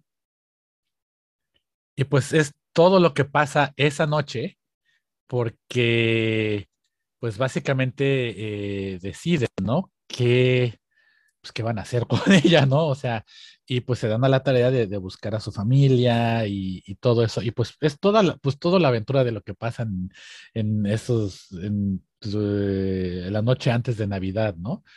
Eh, y, y, que pues sí tiene un poco de temática navideña en el sentido de que van, por ejemplo, van a la iglesia, pero van a la iglesia porque les van a dar de comer después de la misa, ¿no? Entonces ahí están y, esos detalles, pero también es muy, muy parecido a, a, la película que hablábamos hace rato, te muestra distintas facetas de la pobreza, ¿no? Eh, gente que perdió su casa por la, o que perdió su dinero, todo por, lo perdió todo por la cuestión de la burbuja, porque fraudes, que, que, hubo también muchos fraudes durante esa época, este, y así, eh, gente que huye de casa, ¿no? Juventud, una, jóvenes que huyen de casa porque huyen de una situación de abuso o lo que sea, ¿no? Em, gente que, eh, bueno, uno de los personajes principales es, es gay, es un transvesti. Y entonces pues, también te habla de eso, ¿no? De cómo em, el no haber matrimonio, o sea, no lo menciona directamente, pero te da a entender que al ellos no estar casados, pues desprotege, ¿no? En el momento de que pase una tragedia. Y entonces estas tres personas que se encuentran con este bebé, pues, y están buscando, y en el camino, pues se encuentran hasta con yakuza, se encuentran con cosas, pero eh, te va hablando de distintos sectores bajos de la sociedad, ¿no? Sin eh, eh, te, habla también de abuso, ¿no? De abuso familiar, de abuso, o sea, habla de varios detalles ahí, ¿no? Eh, y, y, no sé, visualmente es una joya. Todo lo que hace Satoshi, Satoshi Kon visualmente es una chulada, o sea, es un gran artista y la historia a mí se me hace, de verdad sí se me hace muy, muy, muy conmovedora, así te llega hacia algo coro pero inconscientemente te está hablando de una época de un Japón que ya la gente no recuerda, ¿no? Que es un Japón. La, la película salió en 2003, ¿no? Y, y, sí es una de sus películas más populares de Satoshi Kon, yo creo que de las más conocidas, junto con Perfect Blue y este, Paprika, esta es la que le sigue, ¿no? Yo creo de esas tres Tokyo Godfathers. Eh, y, y eh, justo eh, como tú decías, la segunda parte de los 90, principios de los 2000 es cuando vemos este, el, el, el, el Mura, ¿no? De, afuera de, de, de, Shinjuku. Y justo ahorita también eh, quería compartir porque eh, me puse así a buscar unos videitos por ahí, ¿no? Que, del, del, del, del Mura, para que los vean.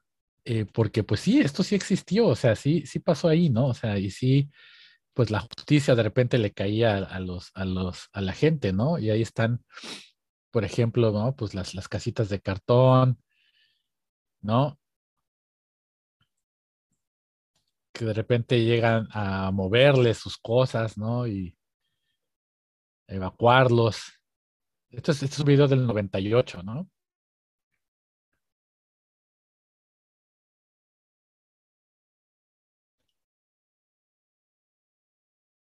Entonces, sí, sí, pues sí, todo esto sí, sí existió, sí pasó, ¿no? Sí, sí nos... Eh, aquí hay como un pequeño documental ahí de que habla de dónde se ponían las, las, este, las casitas, ¿no? Ahí afuera de Shinjuku y te van explicando en qué partes, ¿no? Y que pues obviamente contrasta ahorita con todo lo que vemos de las Tokio 2020 y todo eso. Y no hace mucho, eh, aún había mucha gente ahí sin casa, ¿no? Entonces, ¿qué pasó con toda esa gente? ¿A dónde se fue, no? Y ahorita están regados por todo Tokio, o sea, no es que ya no están, ya no están aglomerados, ¿no? Porque la solución de la autoridad no fue darles hogar, fue dispersense, ¿no? Pero bueno, regresando un poco a Tokyo Godfathers, eh, insisto, habla también de, de eh, un poco, tal vez no sea lo mejor, la mejor forma de pintarlos, porque hay algunos criminales ahí que son eh, migrantes y eso, pero habla precisamente de los grupos que no son, no son convencionales. Dentro de Japón, ¿no? Y que por una razón u otra caen dentro de este, dentro de la pobreza y que pues se las tienen que ver cómo, cómo funciona, ¿no? También habla un poco de la violencia en contra de, de los pobres, ¿no? De, de cómo pues la, la, gente los ve mal, ¿no? O sea, de cómo no los se detienen a ayudarlos, de cómo... Eh, eh, eh, inclusive así como de que hay, hay, una parte, ¿no? En que, en que pues sí, o sea, es como de, sí, rescataron un bebé, pero es que son, son, son, son homeless, ¿no? Son vagabundos, ¿no? Mm.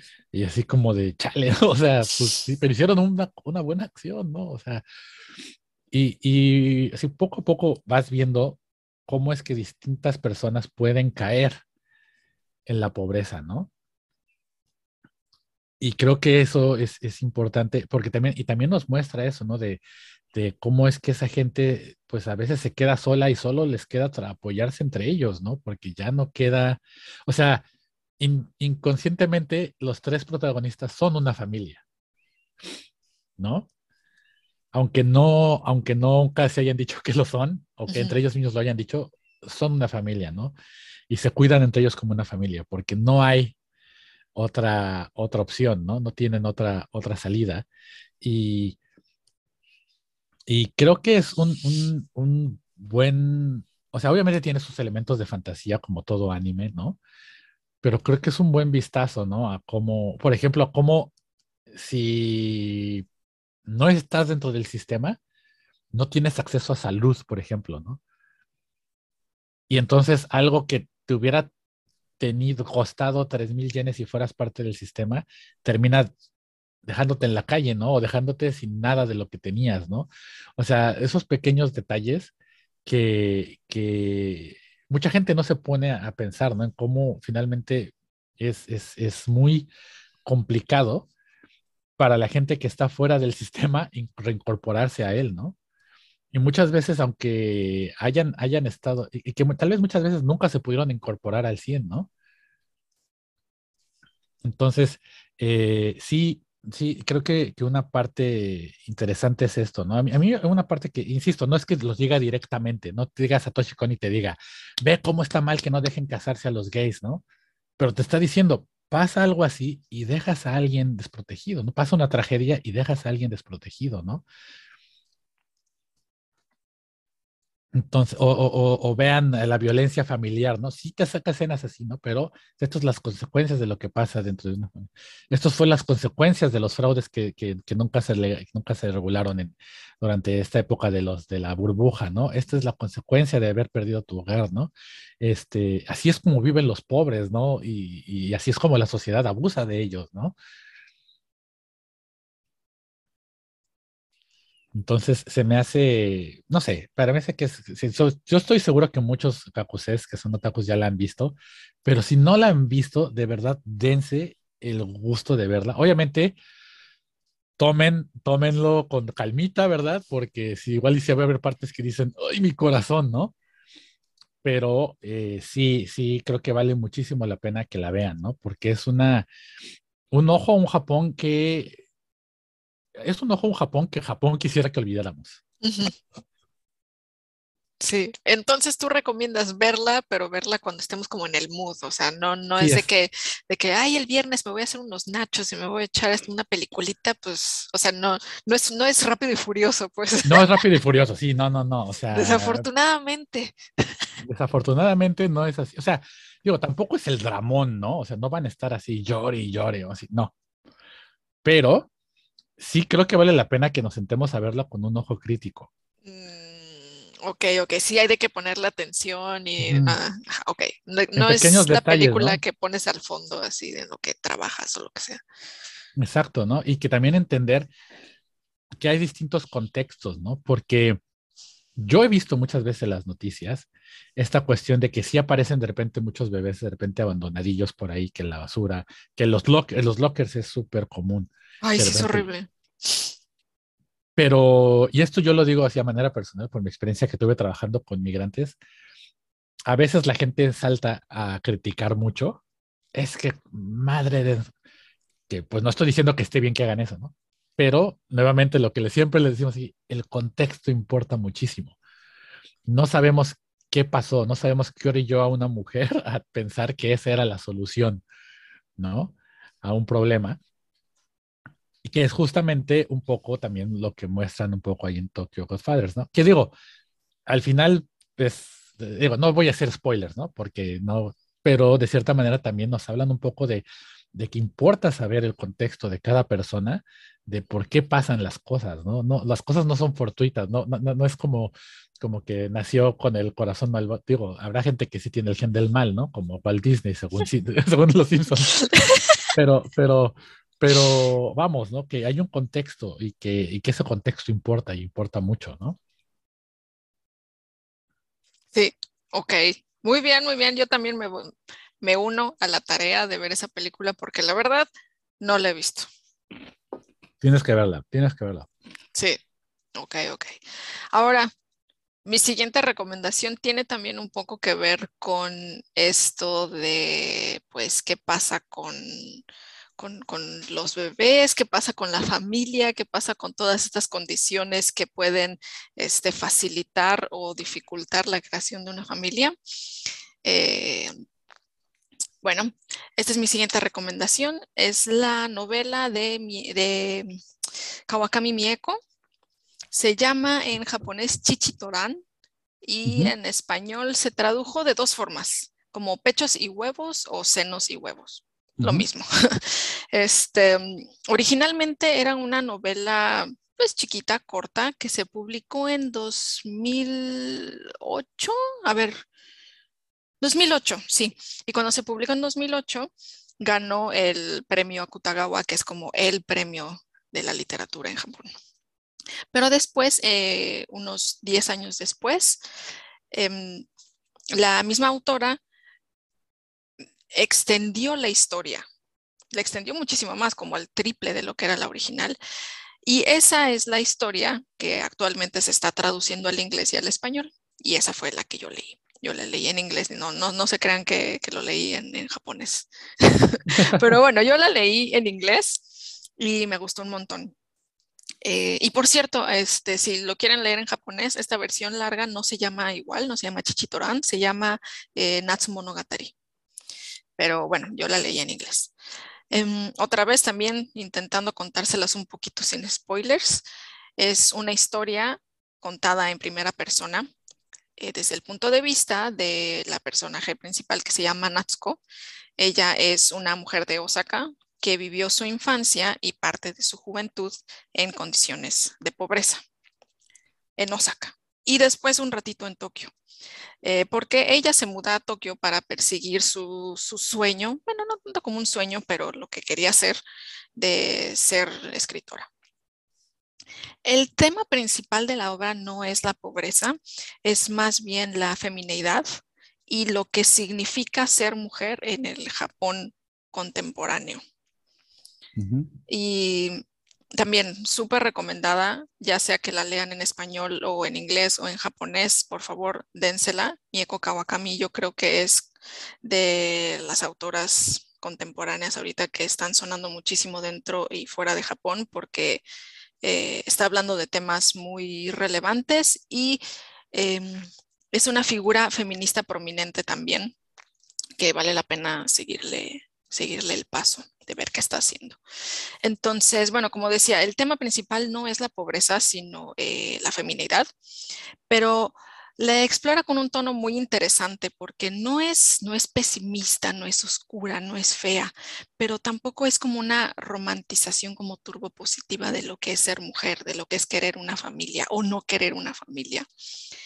Pero lo que sí hay es que hay diferentes personajes que de repente sí son un poco más, más oscuros. Por ejemplo, este, hay una personaje que se llama Yuriko, que ella viene de un trasfondo de, pues de también abandono, violencia, pobreza igual.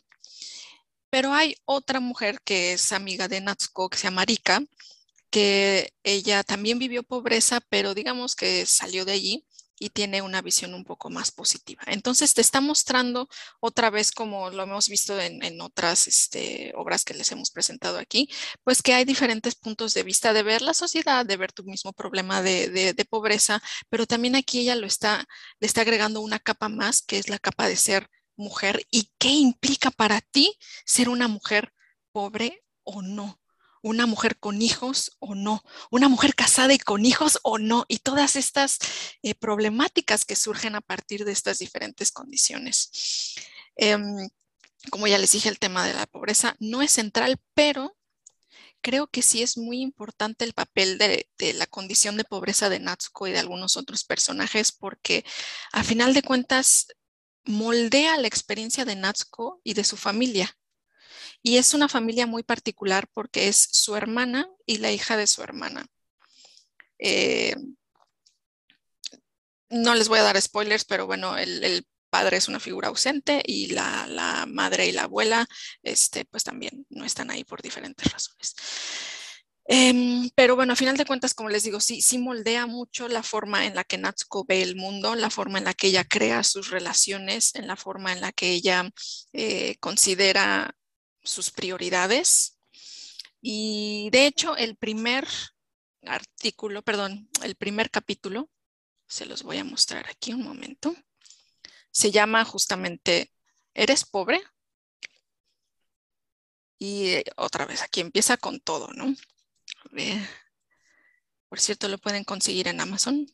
Yo tengo la, la, versión en Kindle porque es, más barata y es más fácil de llevar a todos lados y en estas casitas en las que no cabe nada en Japón, pues es más fácil guardarlos. Pero bueno, aquí podemos ver el primer capítulo.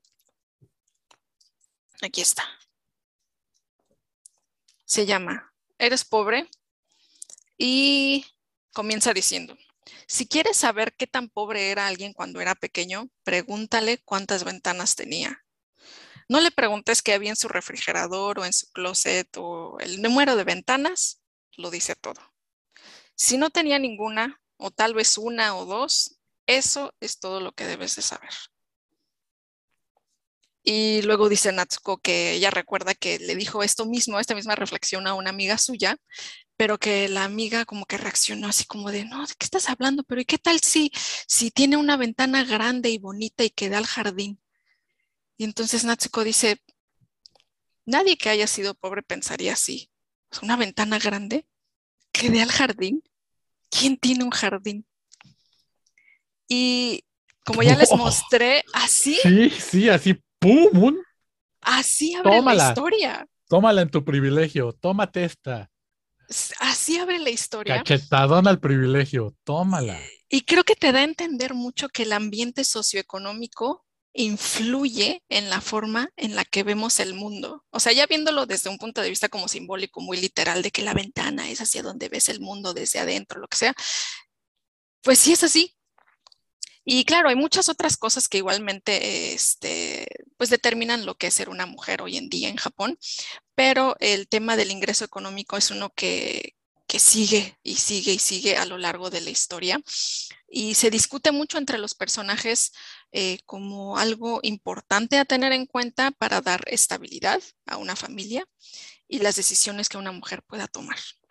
En particular, la decisión de querer tener un hijo o poder tener un hijo o no, o incluso de que si no puedes biológicamente tener un hijo, pues buscar algún tratamiento para, para buscar eh, alguna alternativa, ¿no? Pero además, eh, esto determina también, obviamente, el rol que va a tener la mujer dentro de la familia y por ende también dentro de la sociedad y de las opciones que puedan tener en caso de que su familia pues no funcione del todo o, que de repente ellas ya cambiaron de opinión o algo ocurrió. Y bueno, es, una gran novela independientemente de que si hable de la pobreza o no, yo se las recomiendo, pero este, creo que así como habla de la pobreza, habla también de la feminidad y no se anda con, no, también te da tus cachetadas. Te da sus cachetadones, pero también tiene un tono muy, muy interesante. Este, en japonés parece que está escrito como en, en, dialecto de Osaka.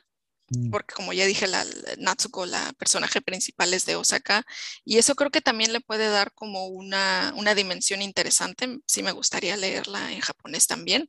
Quienes lo hayan leído en japonés también nos, que nos digan su, su opinión. Su opinión, sí, sí, sí, claro. Y bueno, para, cerrar, em, como les dije, bueno, ahorita eh, Kawakami Mieko tiene pues muchos, muchos fans. Este, se le ha aplaudido mucho también dentro de Japón. Y como ya les mencioné, ganó el premio Kotagawa. Y eh, Ishihara Shintaro, quien fue en algún momento gobernador de Tokio, y era gobernador de Tokio creo que cuando ganó el premio Kutagawa, y él era también parte del miembro, era miembro del comité que deliberaba a quién se le iba a dar el premio Kotagawa y ella lo ganó, pero él, a él no le gustó la novela. Y él dijo... Bueno, pero es que, bueno, sí. Él dijo, es muy, este, ¿cómo se dice? Es muy egoísta el tono, es bastante, este, difícil de leer, a mí no me gustó, es muy desagradable. Sí, pues en primera, señora, esta novela me parece que no es para usted. ya si es como un gobernador de derecha de Tokio, pues no sé si es para usted esta la novela, pero este, de cierta forma que a él no le haya gustado, creo que puede ser una, un aspecto positivo, algo que hable bien de esta novela. bueno, pero es que, es que, vamos, Ishihara, sí, es que este hombre, híjoles, este Shintaro Ishihara sí es la encarnación del machismo japonés en una persona. ¿eh? O sea, lo es. O sea, ha tenido siempre como, eh, como eh, esta cuestión de la derecha, como que, bueno, que él, también escribió una novela, ¿no? Y que tanto él como su hermano durante un momento eran como la imagen del, del machito japonés de varo conquistador y así. Entonces, eh, o sea, no me, o sea, justo cuando me hizo su nombre dije, ah, estoy seguro que dijo algo malo, porque es la encarnación del macho patriarcal de derecha extrema, casi nazi, ¿no? O sea. Sí. Sí, sí, sí. Y el, no nada más el personaje de Natsuko, sino toda la novela es todo lo contrario. Por eso, insisto, si a él no le gustó y le pareció desagradable, Leanla, chavos. Significa que todo bien con esta morra. Y también, si alguien ya la leyó, díganme qué les qué, cuál es su opinión, e incluso si no les gustó, también adelante, ¿por qué no? Y pues bueno, esa es mi, mi recomendación. Sí, sí, sí, pero bueno, que justo de, de Shinto no es la primera vez que hablamos. También hablamos también antes, ah, no recuerdo en qué episodio, pero que él mm. escribió el, de, el libro este del Japón que puede decir que no. Ah, ¿cuándo hablamos de eso, eh? No, no, recuerdo, no tiene mucho que hablamos de eso, pero bueno, tiene que ver mucho. No, ¿no fue cuando hablamos del nuevo Japón? Hmm. ¿Del nuevo primer ministro? Creo que sí, me suena que sí, podría ser. Puede ser. Si no, chequen ese episodio y si no, denle, una vuelta a todos los episodios otra vez para que nos llegan. Punto extra, punto, extra, que, nos se acuerde. ¿Se acuerdan qué episodio lo, lo mencionamos? Pero sí, él es la encarnación de eso, del nacionalismo extremo, de comentarios racistas, de comentarios sexistas, del macho, o sea, no me sorprende que, haya, que se haya quejado de este libro, ¿no? Pero precisamente si son punks, léanlo. Es la mayor, o sea, mejor, mejor, mejor excusa para hacer. O sea, este hombre ya murió, pero si, ojalá esté en el infierno, pero si no lo está, es que se lo merece, ¿verdad? Pero son esas personas que se merecen estar en el infierno. Si no lo está, este, espero que se haga un coraje cada que vea un Gakusei leyéndolo, ¿no? Y este, eh, bueno, yo, yo pienso hablar de otro, traigo otro manga, pero este manga, este, es, este sí está un poco difícil de que lo encuentre. Este más bien es como el dato de cultura pop oscuro, ¿no? Ay, ay, ay, ay, el dato hipster, el dato hipster, El dato hipster. No, este sí es como un manga más de culto, fíjate. Porque en su momento sí fue bastante popular, pero pues ahorita ya, pues fue, ya, perdió su, su boom. Es difícil encontrar copias de él. Inclusive si tú buscas en, las eh, eh, aplicaciones, estos lugares de cosas usadas como Rakuma, eh, o así, sí lo puedes encontrar, pero caro. O sea, caro de, son, son cinco libritos, cinco tancabones, y cada uno no baja de los mil yenes fácil, ¿eh? O sea, yo lo he llegado a ver en casi cinco mil, seis mil yenes, ¿no? Toda la colección, ¿no? Em, el twist aquí es que yo siento que este es uno de esos, medios que romantizan la pobreza. ¿No? Y entonces les voy a mostrar la portada del manga del que estoy hablando, eh, porque además tampoco habla de una pobreza extrema, ¿no? Eh, es, se llama, eh, déjense los muestro. Aquí está, se llama el Dai Tokyo Bimbo Sekatsu Manual. Que es el manual para la vida de la pobreza en Tokio, ¿no? Y bueno, ¿de qué habla, de qué habla este manga? Es eh, el personaje principal, es una persona que, no sé si recuerdan cuando hablábamos de los ochentas y eso, que cuando hablábamos también un poquito a veces de, de, pues otras juventudes y eso, que eh, no, eh, había estos, el, el eh, Shinjin Rui, ¿no? Los nuevo, la nueva generación de jóvenes que se oponían a tener un trabajo corporativo en Tokio, que se oponían a seguir eso y que pensaban tener como una vida más relajada, sin tanto, sin tanto, eh, ¿cómo se llama? Eh, sin tanto estrés, ¿no? Eh, y bueno, eh, la, cuestión es de, que este, este manga, el, personaje principal es una de esas personas, ¿no? Alguien que eh, decidió no, no vivir como esa vida corporativa y decidió buscar eh, vivir de eh, baitos, ¿no? Entonces, ah, pues sí, es una persona que solo vive de, puros, de, puros, eh, de puros baitos, que no, que no, no tiene un trabajo corporativo. De hecho, de sus trabajos que hace, por ejemplo, a veces trabaja en Tsukiji, ¿no? Haciendo mandados, ¿no? Así de que, ah, pues hay que mandarle esto a tal cosa o llevar esta orden a tal lado y él va en su bicicleta y los deja y así, ¿no?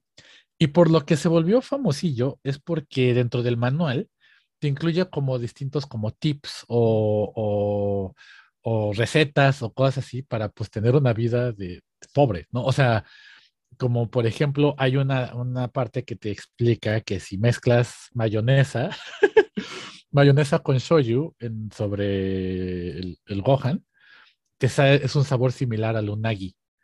Entonces es como pues unagi para pobres. O sea, la mayonesa con la salsa de soya. Sí. Sabe a... Unagi. O sea, sí, anguila. Sí, sí, sí. O sea, que te da un sabor similar al de la anguila, ¿no? O que si mezclas, eh, o, por ejemplo te dice, no, pues cuando vayas a comer el, el katsudon, te comes el katsu, luego agarras el jengibre ese que te dan ahí y le echas un té caliente, ¿no? y ya te echas otro platillo ahí mismo, ¿no? Ah. Este, o sea, como cosas así, ¿no? Y entonces es, es como, como este, eh, por ejemplo, yo siempre compro este tipo de eventos porque este tipo de eventos mm. trae esto y entonces así aguantas más el hambre, ¿no? O, o hay una que, que sale que, que una de sus vecinas pues viene a visitarlo que trae cerveza y unas papitas, ¿no? Y entonces dice, ah, huevo, porque puedes agarrar las papitas y las metas en la sopa miso y entonces ya es como si tuvieras un miso con papas, ¿no? Y, o sea, es, ese, esa cuestión como de life hacks para no gastar dinero o para vivir bien sin gastar dinero. Y pues viene esta cuestión, ¿no? De que eh, demostrar que el, que, el, que, el, personaje principal no es una persona mala, no es una persona que, que rompió el sistema, no, no, simplemente es una persona que quiere llevar una vida simple y sencilla, ¿no? Sin estrés y sin nada de ese tipo de cosas.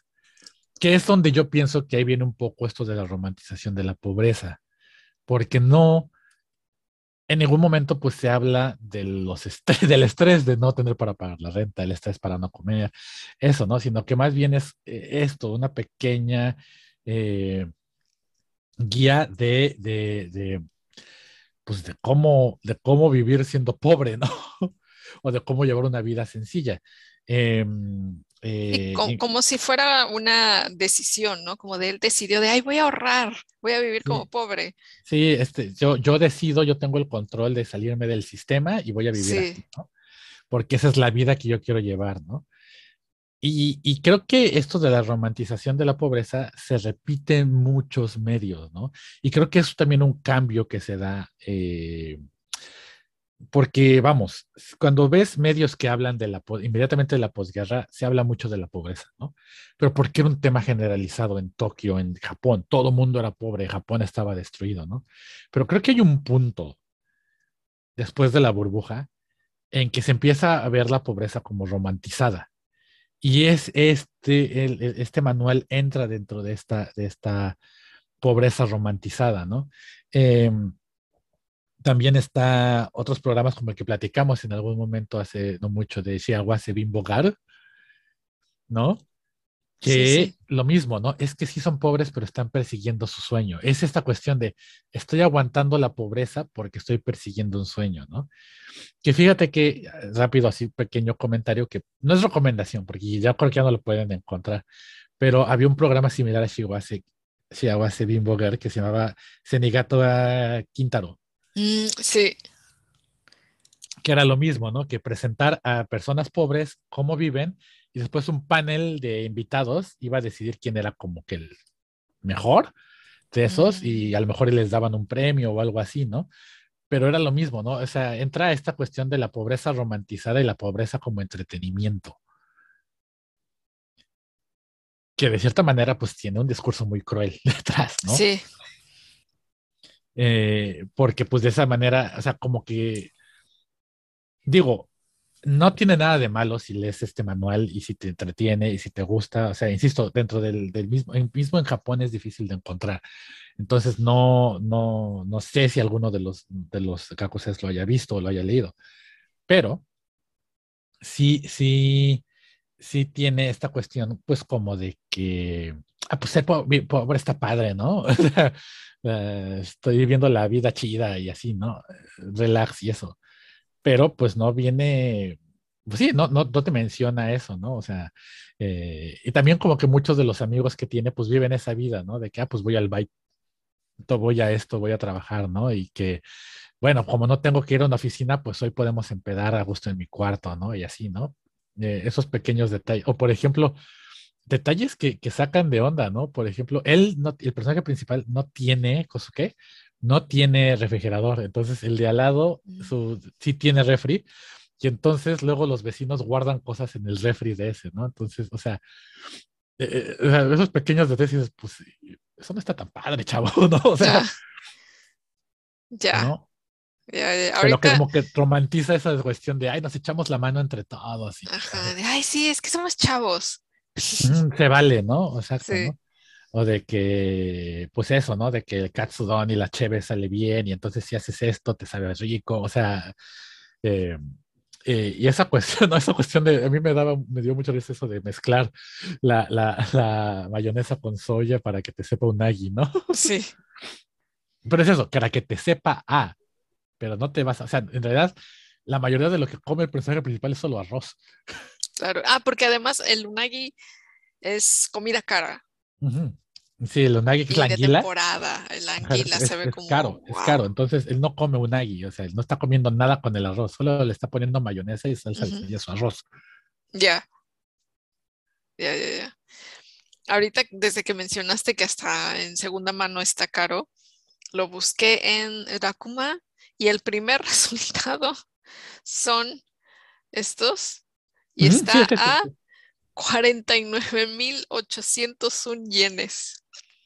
Bueno, ese güey se la está. Pero en Mercari, creo que, híjole, o sea, si hay, hay banda que se la está. Oye, Está en 4 mil yenecitos. sí lo voy compro, ¿eh? Sí lo compro. Nomás 3,899. Uy, pásate el link para que lo compre, ¿eh? Porque sí, ¿eh? Sí, sí, sí, sí, sí. Sí, sí te lo voy a mandar. Porque sí, sí. Sí, son como esas cositas que he estado tratando de encontrar, así para tener en la colección, ¿no? Em, pero bueno, eso, ¿no? O sea, creo que, según yo, sí hay versión digital en Kindle de mm. este que está mucho más accesible, obviamente, ¿no? Mm, pero bueno, ya sé que para muchos gakuses va a ser difícil porque no hay una traducción oficial, pero creo que vale la pena que, pues, si lo encuentran o lo vean ahí, mejor ahí hay algún scan. Había una revista que hablaba como de traducción y cosas así online viejísima que se llama Manga Jean o algo así, como decir Magazine, pero Manga Jean. Mm. Y que a, veces utilizaban páginas de este, de este manga para sacar ejemplos de cómo traducir cosas de la vida diaria y cosas así, ¿no? Entonces, igual y por ahí pueden encontrar algunas páginas, ¿no? Entonces, no sé. Eh, pero bueno, me, fui muy a un dato muy oscuro, ¿no? Con eso. Pero creo que sí vale la pena eh, que sepan los es que existe esto, ¿no? Por si lo pueden encontrar, si lo pueden leer, para que vean como una versión de los medios que es contraria, ¿no? Porque, por ejemplo, Senigata Quintaro ya no lo puedes ver en la tele, ¿no? Creo que el último que hubo fue un especial de 2017 que hicieron y ya. O sí. Bimbo Bimbogar creo que ya tampoco ya no sale. Sí, también ya no sale, está súper difícil Entonces, encontrar. Creo que es importante recordar que aunque sí hay medios y obras de arte y eso que son críticas respecto a la situación de la gente pobre, pues también hay una gran cantidad que tiene muchísimo más acceso y mucho, que ha sido muchísimo más publicitada que eh, tiene, mm, eh, ¿cómo decirlo? Eh, pues esta tendencia a romantizar la pobreza, ¿no? A decir, este, ah, pues ser pobre está padre porque sigues tu sueño, ¿no? Sí, sí, o sea, no, como que le quita la seriedad que puede tener como un problema que realmente debería de ser resuelto y lo ve como algo que es como una, como una, elección opción individual. válida, una como un, es, parte del struggle, del gambaru te enseña que, o sea, y eso es, creo que eso es lo que es choca un poco con el Dai Tokyo Bimbo Manual, es eso, que te lleva a pensar que ser pobre es una, una elección. Y que si te fijas, es el discurso que, que, queda ahora, ¿no? Y que queda también en los medios. Y que es lo, y si tú pregúntale a cualquier japonés, y muchos van a decirte que ser pobre es una elección no, no van a pensar en los problemas sistémicos que Japan. Y eso a mí me pasó con discusiones con compañeros en Waseda, ¿no? Que obviamente Waseda es universidad privada, pero muchos te decían eso, no, pero es que no hay pobres en Tokio. Bueno, la gente que es pobre es porque elige, y yo, no mames, no. O sea, ¿cómo pueden decir eso? O sea, entonces sí, sí creo que vale la pena que, pues mostrar un poco de ambas facetas, ¿no? Para que también cuando vean algo así, los sagakuses, lo tomen con su ojo crítico y piensen que, pues no porque en el, en este manga te dicen que ser pobre está padre o porque en, en Shawase Bimbogaru o Shinegata Quintaro te están diciendo que está padre, está padre ser pobre, o sea, no lo es, ¿no? Sí, muy bien. Híjole, creo que... Y creo que nos extendimos mucho. ya tenemos, tenemos, que controlar el tiempo. Ah. Bueno, pero bueno, ustedes, ustedes díganos. Si no, ya saben cómo somos, ¿para qué nos, ¿para qué nos invitan? No, bueno, también díganos si creen que ya nos la mamamos. Sí, díganos, claro. ya, ya bájele, bájele dos gallitas sí, sí, ¿no? sí, oh, claro que los escuchamos. Todo esto es para, para ustedes, con mucho amor. Con mucho amor, ah. sí, exacto. Ah. Entonces, pues bueno, esas son algunas recomendaciones de medios de los que pueden, contenidos, arte en el que pueden ver sobre la cuestión de la pobreza en Japón. Y como siempre les recomendamos, pues véalo con un ojo crítico todo, ¿no? No nada más así, ah, pues qué bonito, ¿no? No. O sea, si, ve, si leen el manga de, de la familia Miyakawa, ríanse y después siéntanse culpables.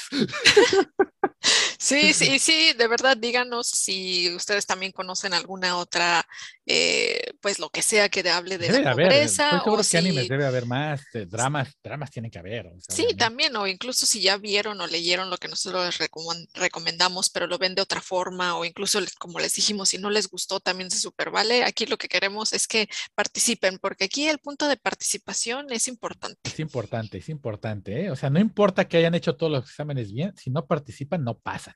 Sí, no, no, no. Es el 50% de la calificación. Exacto, ¿no? Pues a ver, o sea, no, no, no. Aunque se saquen 10 en el examen final, no van a pasar. Entonces, así participen. Eh, dejen, dejen su comentario aquí, dejen su comentario en el eso, y en las redes sociales. Eso, opciones hay, opciones hay para participar. Y hablando de gakuses que participan, vamos a ver el Kaikan que han estado muy participativos, muy bonito. Vamos a ver quiénes ya van a pasar, quiénes ya tienen su 50%.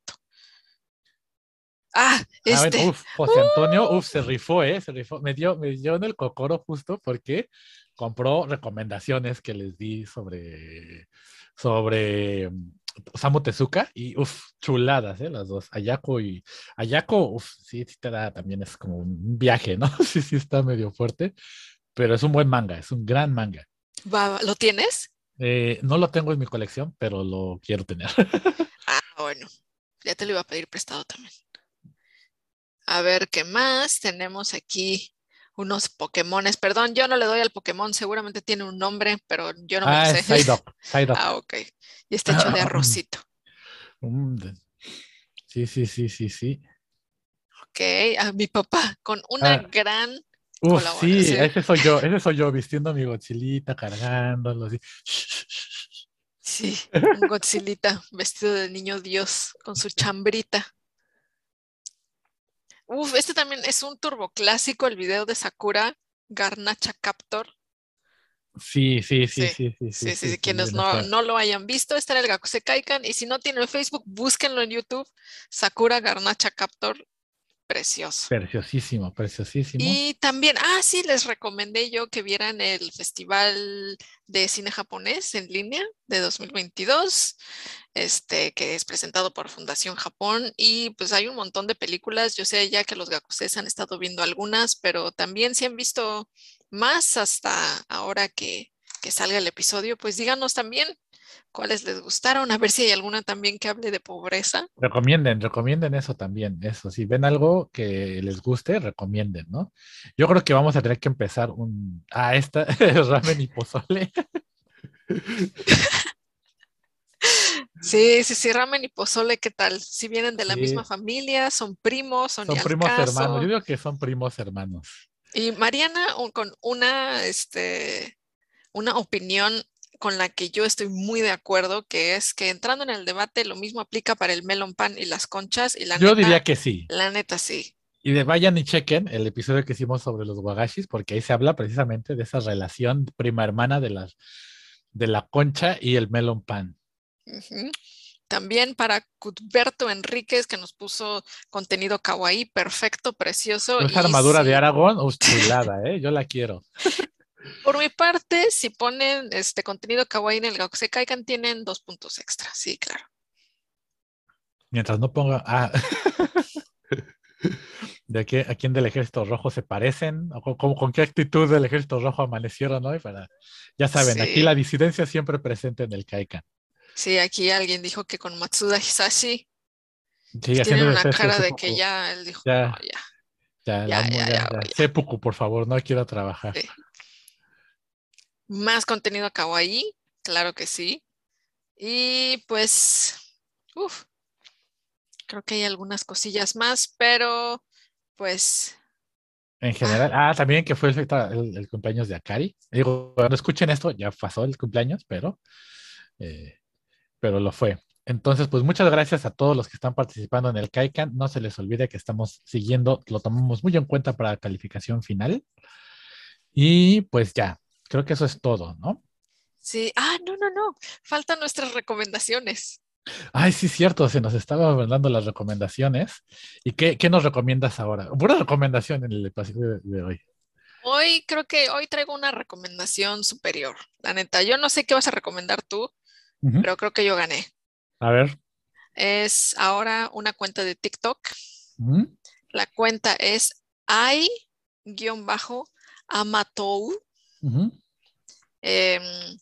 Y es una cuenta de una persona que Hashtag Valar Gordulis, ¿eh? Sí, es pura comida. Respeta mi obesidad. Deliciosa, preciosa. Y en la descripción dice que es de Tokio, pero eh, a veces pone de otras prefecturas también. Y yo todo lo que pone aquí lo guardo. Y hay cosas que, ay, no, no, no, es que digo, es que a quién se le ocurrió esto y a quién le doy gracias y, o sea, a quién le mando una, una, carta. se ven, uf.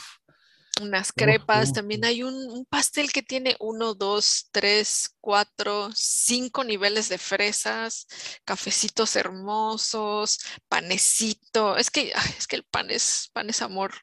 El pan es mi, el pan es mi religión, el pan es mi señor. Sí, no, sí es muy cierto el amor de mi que vida. dicen. Es muy cierto lo que dicen de que es más fácil salir del mundo de la heroína que del pan.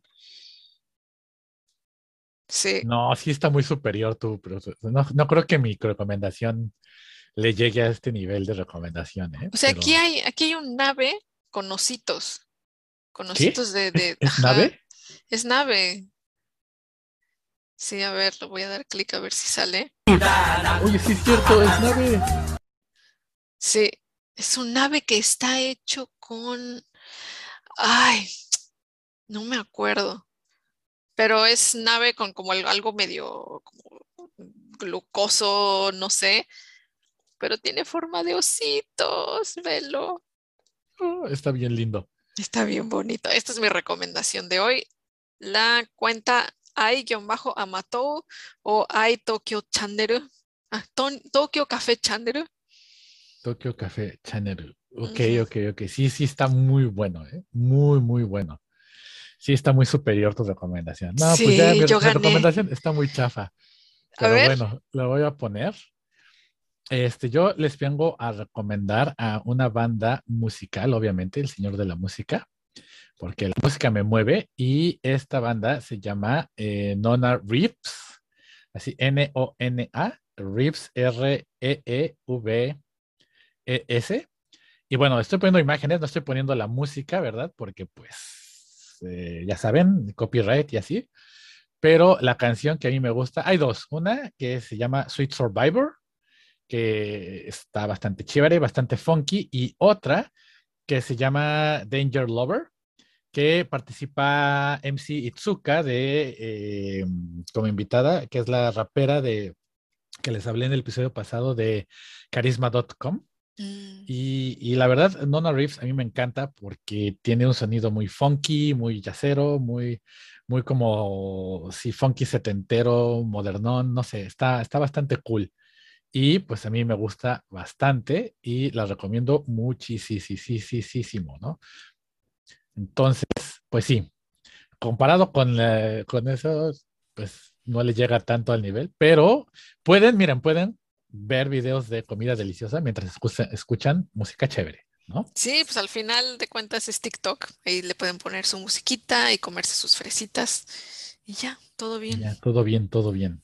Y bueno, eso es todo por hoy. Muchas gracias. Acuérdense también que ya tenemos Patreon.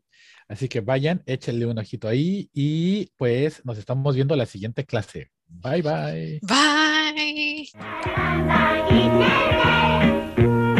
今度1年生になる皆さん学研の学習と科学でさあ勉強しよう。